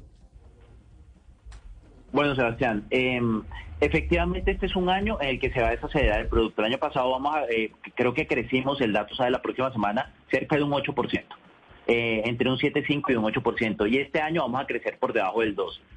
Sebastián, hay distintos pronósticos. El República dice que crecemos medio punto, hay analistas que dicen que uno, nosotros creemos que, se cree cerca del dos, pero no importa. En gracia discusión crecemos entre el medio y el 2%. Eh, usted me pregunta cómo se toma ese dato de crecimiento y desaceleración desde el sector financiero. Nosotros creemos que hace parte de un ajuste, un ajuste necesario. El crecimiento del 8% del año pasado fue extraordinario, pero insostenible. Digamos que para un país es mejor, en lugar de crecer al, al 15, después al menos 2, después al 8, después al menos 4, después al 6 y después al 0, es mejor crecer el 3, el 3, el 3, el 3, el 3, el 3, porque digamos que esas grandes variaciones en el, en el recorrido de desarrollo llevan a que la gente tome malas decisiones de inversión. ¿Creen que están muy bien cuando no o creen que están muy mal cuando no? Entonces, eh, eh, digamos que esa corrección, la palabra técnica precisa de Bastián es corrección, esa corrección el crecimiento es, si se quiere, necesaria dadas esas condiciones de liquidez. En lo que tiene que ver con el sistema financiero hay como dos cosas muy positivas. Le voy a contar la primera, eh, y a mí digamos que me tranquiliza mucho. La cartera vencida está baja. La cartera vencida está por debajo del 4. ¿Qué quiere decir que la cartera vencida esté baja? Que la gente que se está colgando en sus créditos quiere decir que sea default, que se están colgando, que no le están pagando, efectivamente es menos del 4%. Esa cifra es mejor que la que teníamos antes de la pandemia. Entonces, digamos que es un indicador como que positivo de la solidez del sistema. Y el segundo es lo que contaba el superintendente financiero esta mañana. Han mandado a hacer varias provisiones eh, previendo esta desaceleración. Colombia tiene una regulación muy ortodoxa y esa regulación tan ortodoxa de las autoridades ha permitido que Colombia tenga eh, eh, un, buen respaldo para afrontar esta desaceleración desde el punto de vista del capital y desde el punto de vista de la liquidez. Entonces yo le diría, sí vemos una desaceleración, pero el sistema financiero está sólido para afrontarla y para, dentro de lo posible, que la cartera siga creciendo, crecerá como un 2%, eh, pero de manera responsable en un, en un escenario de incertidumbre. Claro que sí, señor Malagón. Y hay otras preocupaciones también. Pues no solamente es el crecimiento económico o la inflación, aunque eso es muy importante, pero por ejemplo, para el gobierno actual los temas ambientales son muy importantes. Y los temas ambientales y los daños ambientales en Colombia están muy ligados con la criminalidad. ¿Y por qué le hablo de la criminalidad? Porque sí me gustaría saber el rol que puede jugar el sector financiero en rastrear los fondos que derivan de esas actividades eh, ilegales. Yo sé, y todos sabemos que Colombia, por lo menos si comparamos con los países de la región, pues hace un trabajo muy bueno y juicioso en rastrear eh, los fondos que están ligados con el, lavado de dinero. Pero pues hoy en día ese lavado de dinero y los dineros del narcotráfico y esos criminales que tienen esa plata también se están diversificando y están, eh, eh, digamos, actuando dentro de unas economías ilegales que también dañan mucho el medio ambiente, como la deforestación o el tráfico de flora y fauna.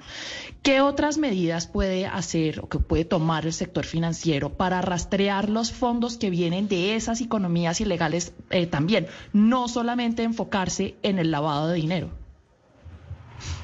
Mariana, muchísimas gracias. Eh, mira que eh, hay una particularidad de la economía colombiana. Yo creo que por la tradición de lo que fue el narcotráfico y la criminalidad, Colombia fue el primer país de por acá de la región, probablemente de los primeros del hemisferio, primero que Estados Unidos, que estuvo un sistema de administración de riesgo de lavado de activos, financiación del terrorismo y actividades ilegales. Eh, producto de nuestra misma situación, digamos que el sistema financiero empezó por allá cuando comenzaban los noventas eh, a trabajar en esto. Hoy tenemos uno de los sistemas, eh, digamos, antilavado más modernos y además muy comunicado con las autoridades. Entonces, en Colombia, cada vez que hay una transacción sospechosa, se genera una cosa que nosotros llamamos el ROS. El ROS es un registro de operación sospechosa y ese registro de operación sospechosa viaja por las distintas autoridades. Entonces, ese es un trabajo de comunicación permanente, permanente, permanente del sistema financiero, eh, que no solamente tiene la motivación del lado de activos, sino muchas otras, ¿vale? Entonces, esa es una comunicación que ya existe, que siempre toca perfeccionar y que con las distintas autoridades, tanto policía como fiscalía, eh, como la, eh, incluso la misma DIAN, hemos estado trabajando y tenemos mesas permanentes para ver cómo, cómo nos comunicamos más. Pero me gustó mucho, María, la introducción de la, de la, de la pregunta. Eh, eh, me dejan hacer una, una puñita de otro reto que tenemos ahora que usted dice lo ambiental. Me demoro eh, 30 segundos. Pero 30 segundos porque le tengo dos preguntas que no se puede ir sin que me las responda. Listo, pero le prometo, vea. A ver. Colombia prometió a descarbonizar la mitad de su economía de aquí al 2030. ¿Sabe cuánto significa eso en créditos? Hay que entregar 140 billones de pesos, esos son 13 puntos del PIB en créditos para que esa eh, eh, transición se vuelva una realidad. Todos esos proyectos tienen que ser banqueables. Eso significa hacer algo así como 120 billones de créditos de aquí al 2030 eh, y eso es lo que hicimos en vivienda, por ejemplo, en 22 años. Entonces, tenemos un gran reto para financiar también eh, la lucha contra la crisis climática. Y en eso también estamos trabajando con el gobierno nacional y con la banca multilateral y será uno de los temas en los que trabajaremos de manera obsesiva. La banca colombiana tiene que financiar la lucha contra la crisis climática. Era ese Qué bueno, doctor Malagón. Pero entonces ahora, mire, antes de que se me vaya, porque nos acaba, se nos acaba el tiempo, son las 12 del día, 54 minutos y vamos hasta la una. Y bueno, hay mucha gente conectada a través de YouTube y a través de Facebook. Y es que este no es su caso, pero se sabe que ha habido eh, pues una especie de remesón en eh, las directivas de los gremios en el país desde que llegó el presidente Gustavo Petro, pues porque claro, los gremios necesitan un interlocutor que tenga llegada en, eh, en el gobierno, pues porque para eso existen. Y sí, pues llama mucho la atención em, que usted, habiendo sido ministro del gobierno de Iván Duque, gobierno con el que pues eh, peleó el eh, Gustavo Petro, por el cual incluso llegó a la presidencia, pues eh, lo hayan nombrado en, em, en esta entidad de Nasobancaria. Cuéntenos cómo, cómo son esas relaciones, cómo va a ser esa interlocución suya, habiendo sido usted ministro del gobierno anterior, que representa todo lo contrario a lo que representa este gobierno. Camila, Camila la, la, la pregunta además lo pone como, como, como si fuera un señalamiento, es que fue ministro de... No, yo lo que creo que es que el paso por el gobierno nacional eh, eh, da, eh, digamos que un entrenamiento que es importante, muy importante para este tipo de responsabilidades. No, pero no, pero no, doctor Malagón, no señalamiento, sino que claramente el gobierno del, del, del, presidente Gustavo Petro, incluso, y eso pasa en todos los gobiernos, no solo en este, pues no quieren muchas veces tener que ver con, eh, con sus antecesores porque pues son contradictores. No, pero mire Camila, que yo creo que allí eh, eh, se tiene muy en cuenta eh, el individuo y la agenda del sector. Yo le voy a poner y le voy a dar un contraejemplo. Mire lo que pasó en Camacol. Camacol llegó Guillermo Herrera, que había sido secretario de Hábitat en la alcaldía de, de, Peñalosa, viceministro en el gobierno de Santos y ministro en el gobierno de Duque. Y llegó a Camacol no por un gobierno ni por otro ni por otro, llegó por su formación y llegó por su experiencia. Digamos que yo fui vicepresidente técnico de la Asociación Bancaria varios años. Eh, yo creo que eso fue un elemento indiscutiblemente tenido en cuenta. No sé qué estarían pensando eh, los mis empleados. Mal haría además en, contarle cosas sobre el proceso de selección, pero eso en cierta medida eh, lo convierte a uno en un candidato natural con eh, el paso por el gobierno, que es un entrenamiento muy valioso, y con, digamos que la carrera de antes, eh, eh, el trabajo en fe de desarrollo, la dirección de estudios macroeconómicos, este tipo de cosas acompañado de la docencia y otras de formación van perfilando para estos cargos. Yo creo que en particular la relación con el gobierno Petro, en lo que tiene que ver con la banca, con el gobierno Petro y con todos los gobiernos, es y debe ser una relación buena. ¿Qué he encontrado yo, Camila? Mire que, que, por eso no estoy tan de acuerdo. ¿Qué he encontrado yo en los funcionarios? Le voy a contar, llevo poquitos días, pero uh -huh. encontrado muchísima receptividad.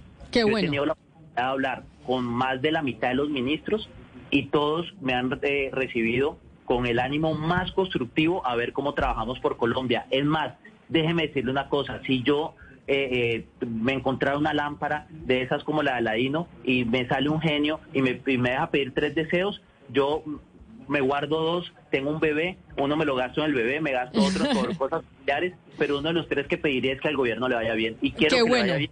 Bancaria quiere que le vaya bien y eso se refleje, digamos, en relaciones cordiales y tremendamente constructivas. Y déjeme le hago la última, porque ya se nos acaba el tiempo ahora. Sí, doctor Malagón, usted llega a su bancaria después de la salida de Hernando José Gómez, pues quien renuncia por un, un escándalo de acoso sexual. ¿En qué van las investigaciones eh, dentro de la entidad? Dentro de la entidad, digamos que las investigaciones son de las autoridades. La entidad, yo creo que manejó el tema. Eh, razonablemente bien eh, porque encontró un balance difícil, eso fue como en diciembre, un balance difícil de encontrar, donde hay como que claridad y muchísima determinación respecto a las medidas, pero al mismo tiempo eh, mucha consideración y protección a los involucrados, a los individuos, en particular proteger y crear un ambiente seguro para la funcionaria, ¿no? Entonces, eh, tomó medidas, lo hizo muy rápido, comunicó a la opinión pública, pienso yo, de manera correcta y de igual forma a las autoridades. Eh, en lo que tiene que ver con la asociación hacia adelante, nos quedan como varias cosas, ¿sí? Eh, un, un modelo, digamos, de gobernanza para este tipo de cosas que lo tenemos que perfeccionar y lo vamos a perfeccionar, aprovechando que hay unas, si quiere, entidades de vanguardia en el manejo de esto que nos han asesorado. Y lo segundo, un reto que tengo yo ahí sí como gerente. Y el reto es mejorar eh, dramáticamente el clima de, un equipo profesional que es maravilloso y estupendo, eh, extraordinario, al que conozco desde hace muchos años eh, y que en eso también estaremos trabajando todos los días.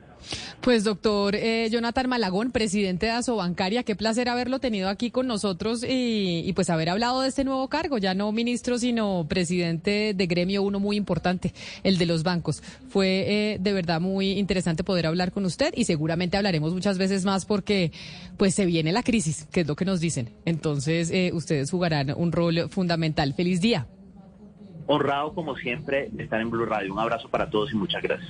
Un abrazo especial y un saludo muy especial a todos los que estuvieron conectados con nosotros a través de nuestro canal de YouTube de Blue Radio, también en Facebook que estábamos eh, en vivo a través de nuestro Facebook Live y por supuesto a todos los que se conectan a través de la aplicación y de las emisoras que están presentes en todo el país. Nos volvemos a encontrar mañana a la misma hora y sigan conectados con nuestros compañeros de Meridiano Blue.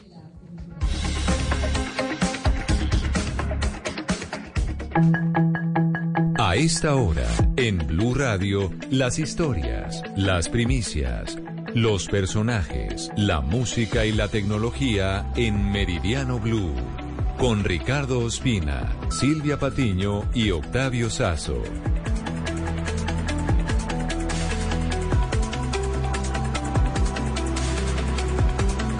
Una de la tarde en punto, es un gusto saludarlos en Meridiano Blue. Hoy es jueves 9 de febrero y vamos con las noticias, las más importantes. A esta hora llegan centenares de indígenas a la Plaza de Bolívar en Bogotá.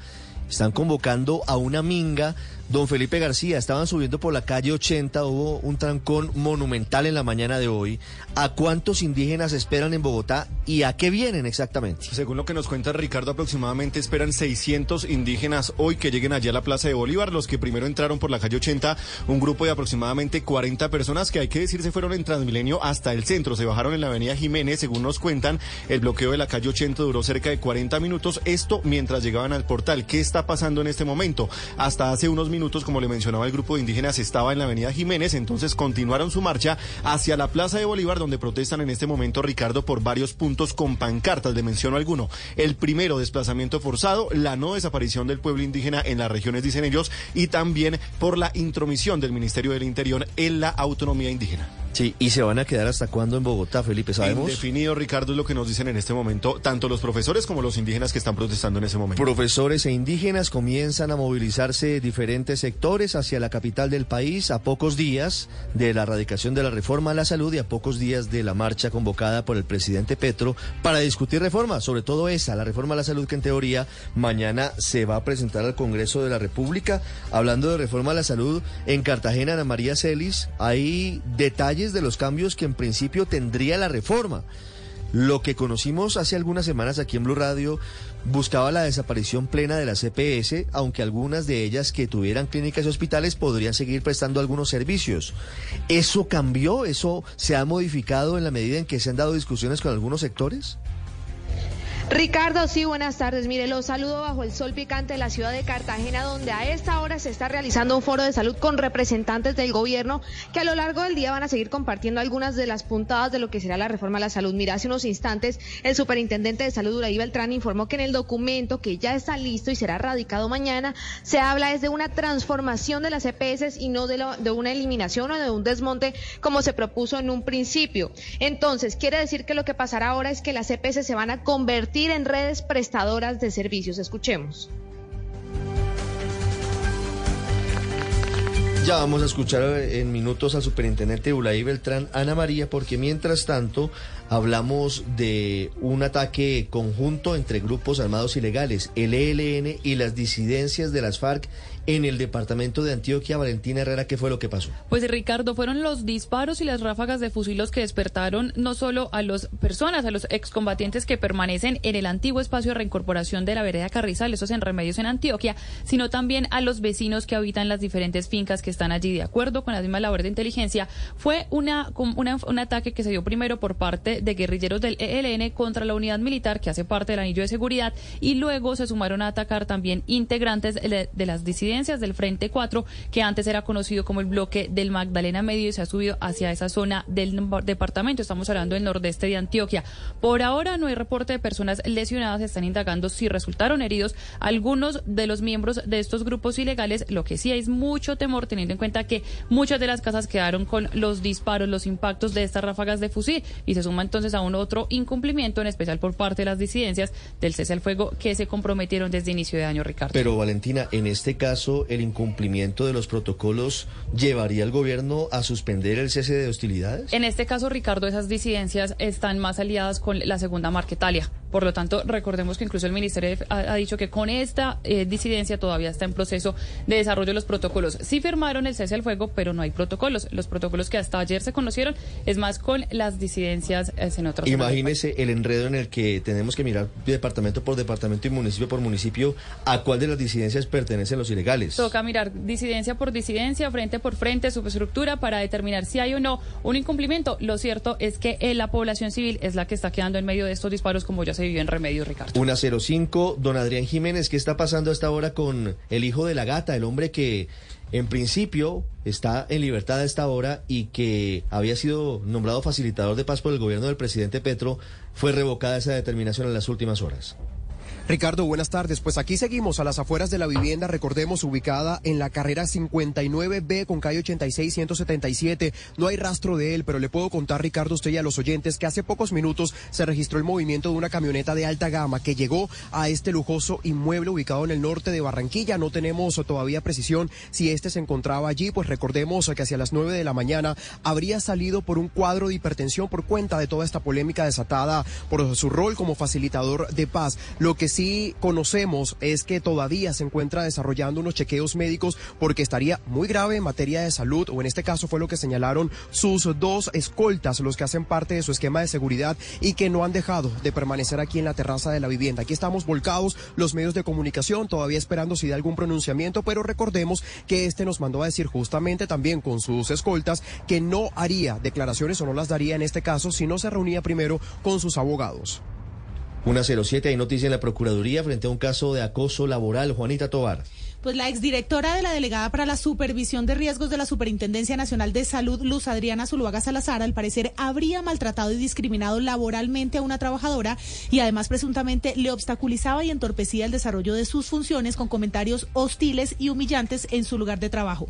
Por esta razón, la Procuraduría General de la Nación profirió pliego de cargos por presuntas conductas de acoso laboral a una funcionaria. Lo que busca el Ministerio Público es esclarecer los hechos porque incluso se habla de una posible persecución reiterada e injustificada la trabajadora y si se trata de una conducta violatoria de los derechos del trabajador. El ente de control calificó provisionalmente como gravísima a título de dolo por el presunto maltrato de la señora Luz Adriana Zuluaga contra la trabajadora.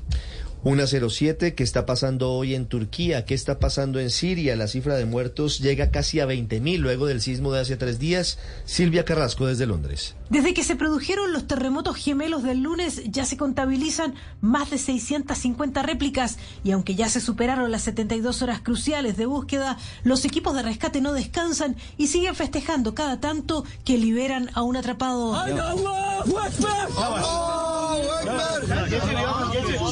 Esa frase, Alá Akbar o Dios es grande, se escucha cada tanto. Uno de los últimos rescates fue el de un padre y su hija, que permanecieron 80 horas bajo toneladas de ruinas. Esta mañana, por primera vez, seis camiones de ayuda humanitaria enviada por Naciones Unidas pudieron llegar al noreste de Siria, a la zona controlada por los rebeldes. El enviado de la ONU para Siria, el diplomático noruego Geir Otto Pedersen, explicó que en Siria se necesita más de absolutamente todo y que el tema de las ayudas no se puede politizar. They need more of absolutely everything. Emergency response must not be politicized. La Organización Mundial de la Salud, en tanto, alerta que otra catástrofe está en ciernes ante la ausencia de las condiciones básicas de vida. No hay agua, ni abrigo, ni hay gas, ni electricidad y tampoco hay hospitales. El riesgo es enorme para los supervivientes. Así lo dice Robert Holden, responsable de la OMS para el terremoto. We are in real danger. Dice, estamos en peligro real de ver un desastre secundario que puede causar daño a más personas que el desastre inicial. En tanto, el presidente turco Recep Tayyip Erdogan continúa recorriendo la zona del desastre. Allí calificó el terremoto como el desastre del siglo. 10 biner lira inşallah bu ailelere bizler şu anda hükümet olarak ulaştıracağız ve onların bu geçiş Allí también está anunciando que se entregará una ayuda de 10.000 liras turcas a cada damnificado, lo que equivale a unos 530 dólares. Una ayuda escasa para quienes lo han perdido todo en un país donde la inflación llega al 80% anual.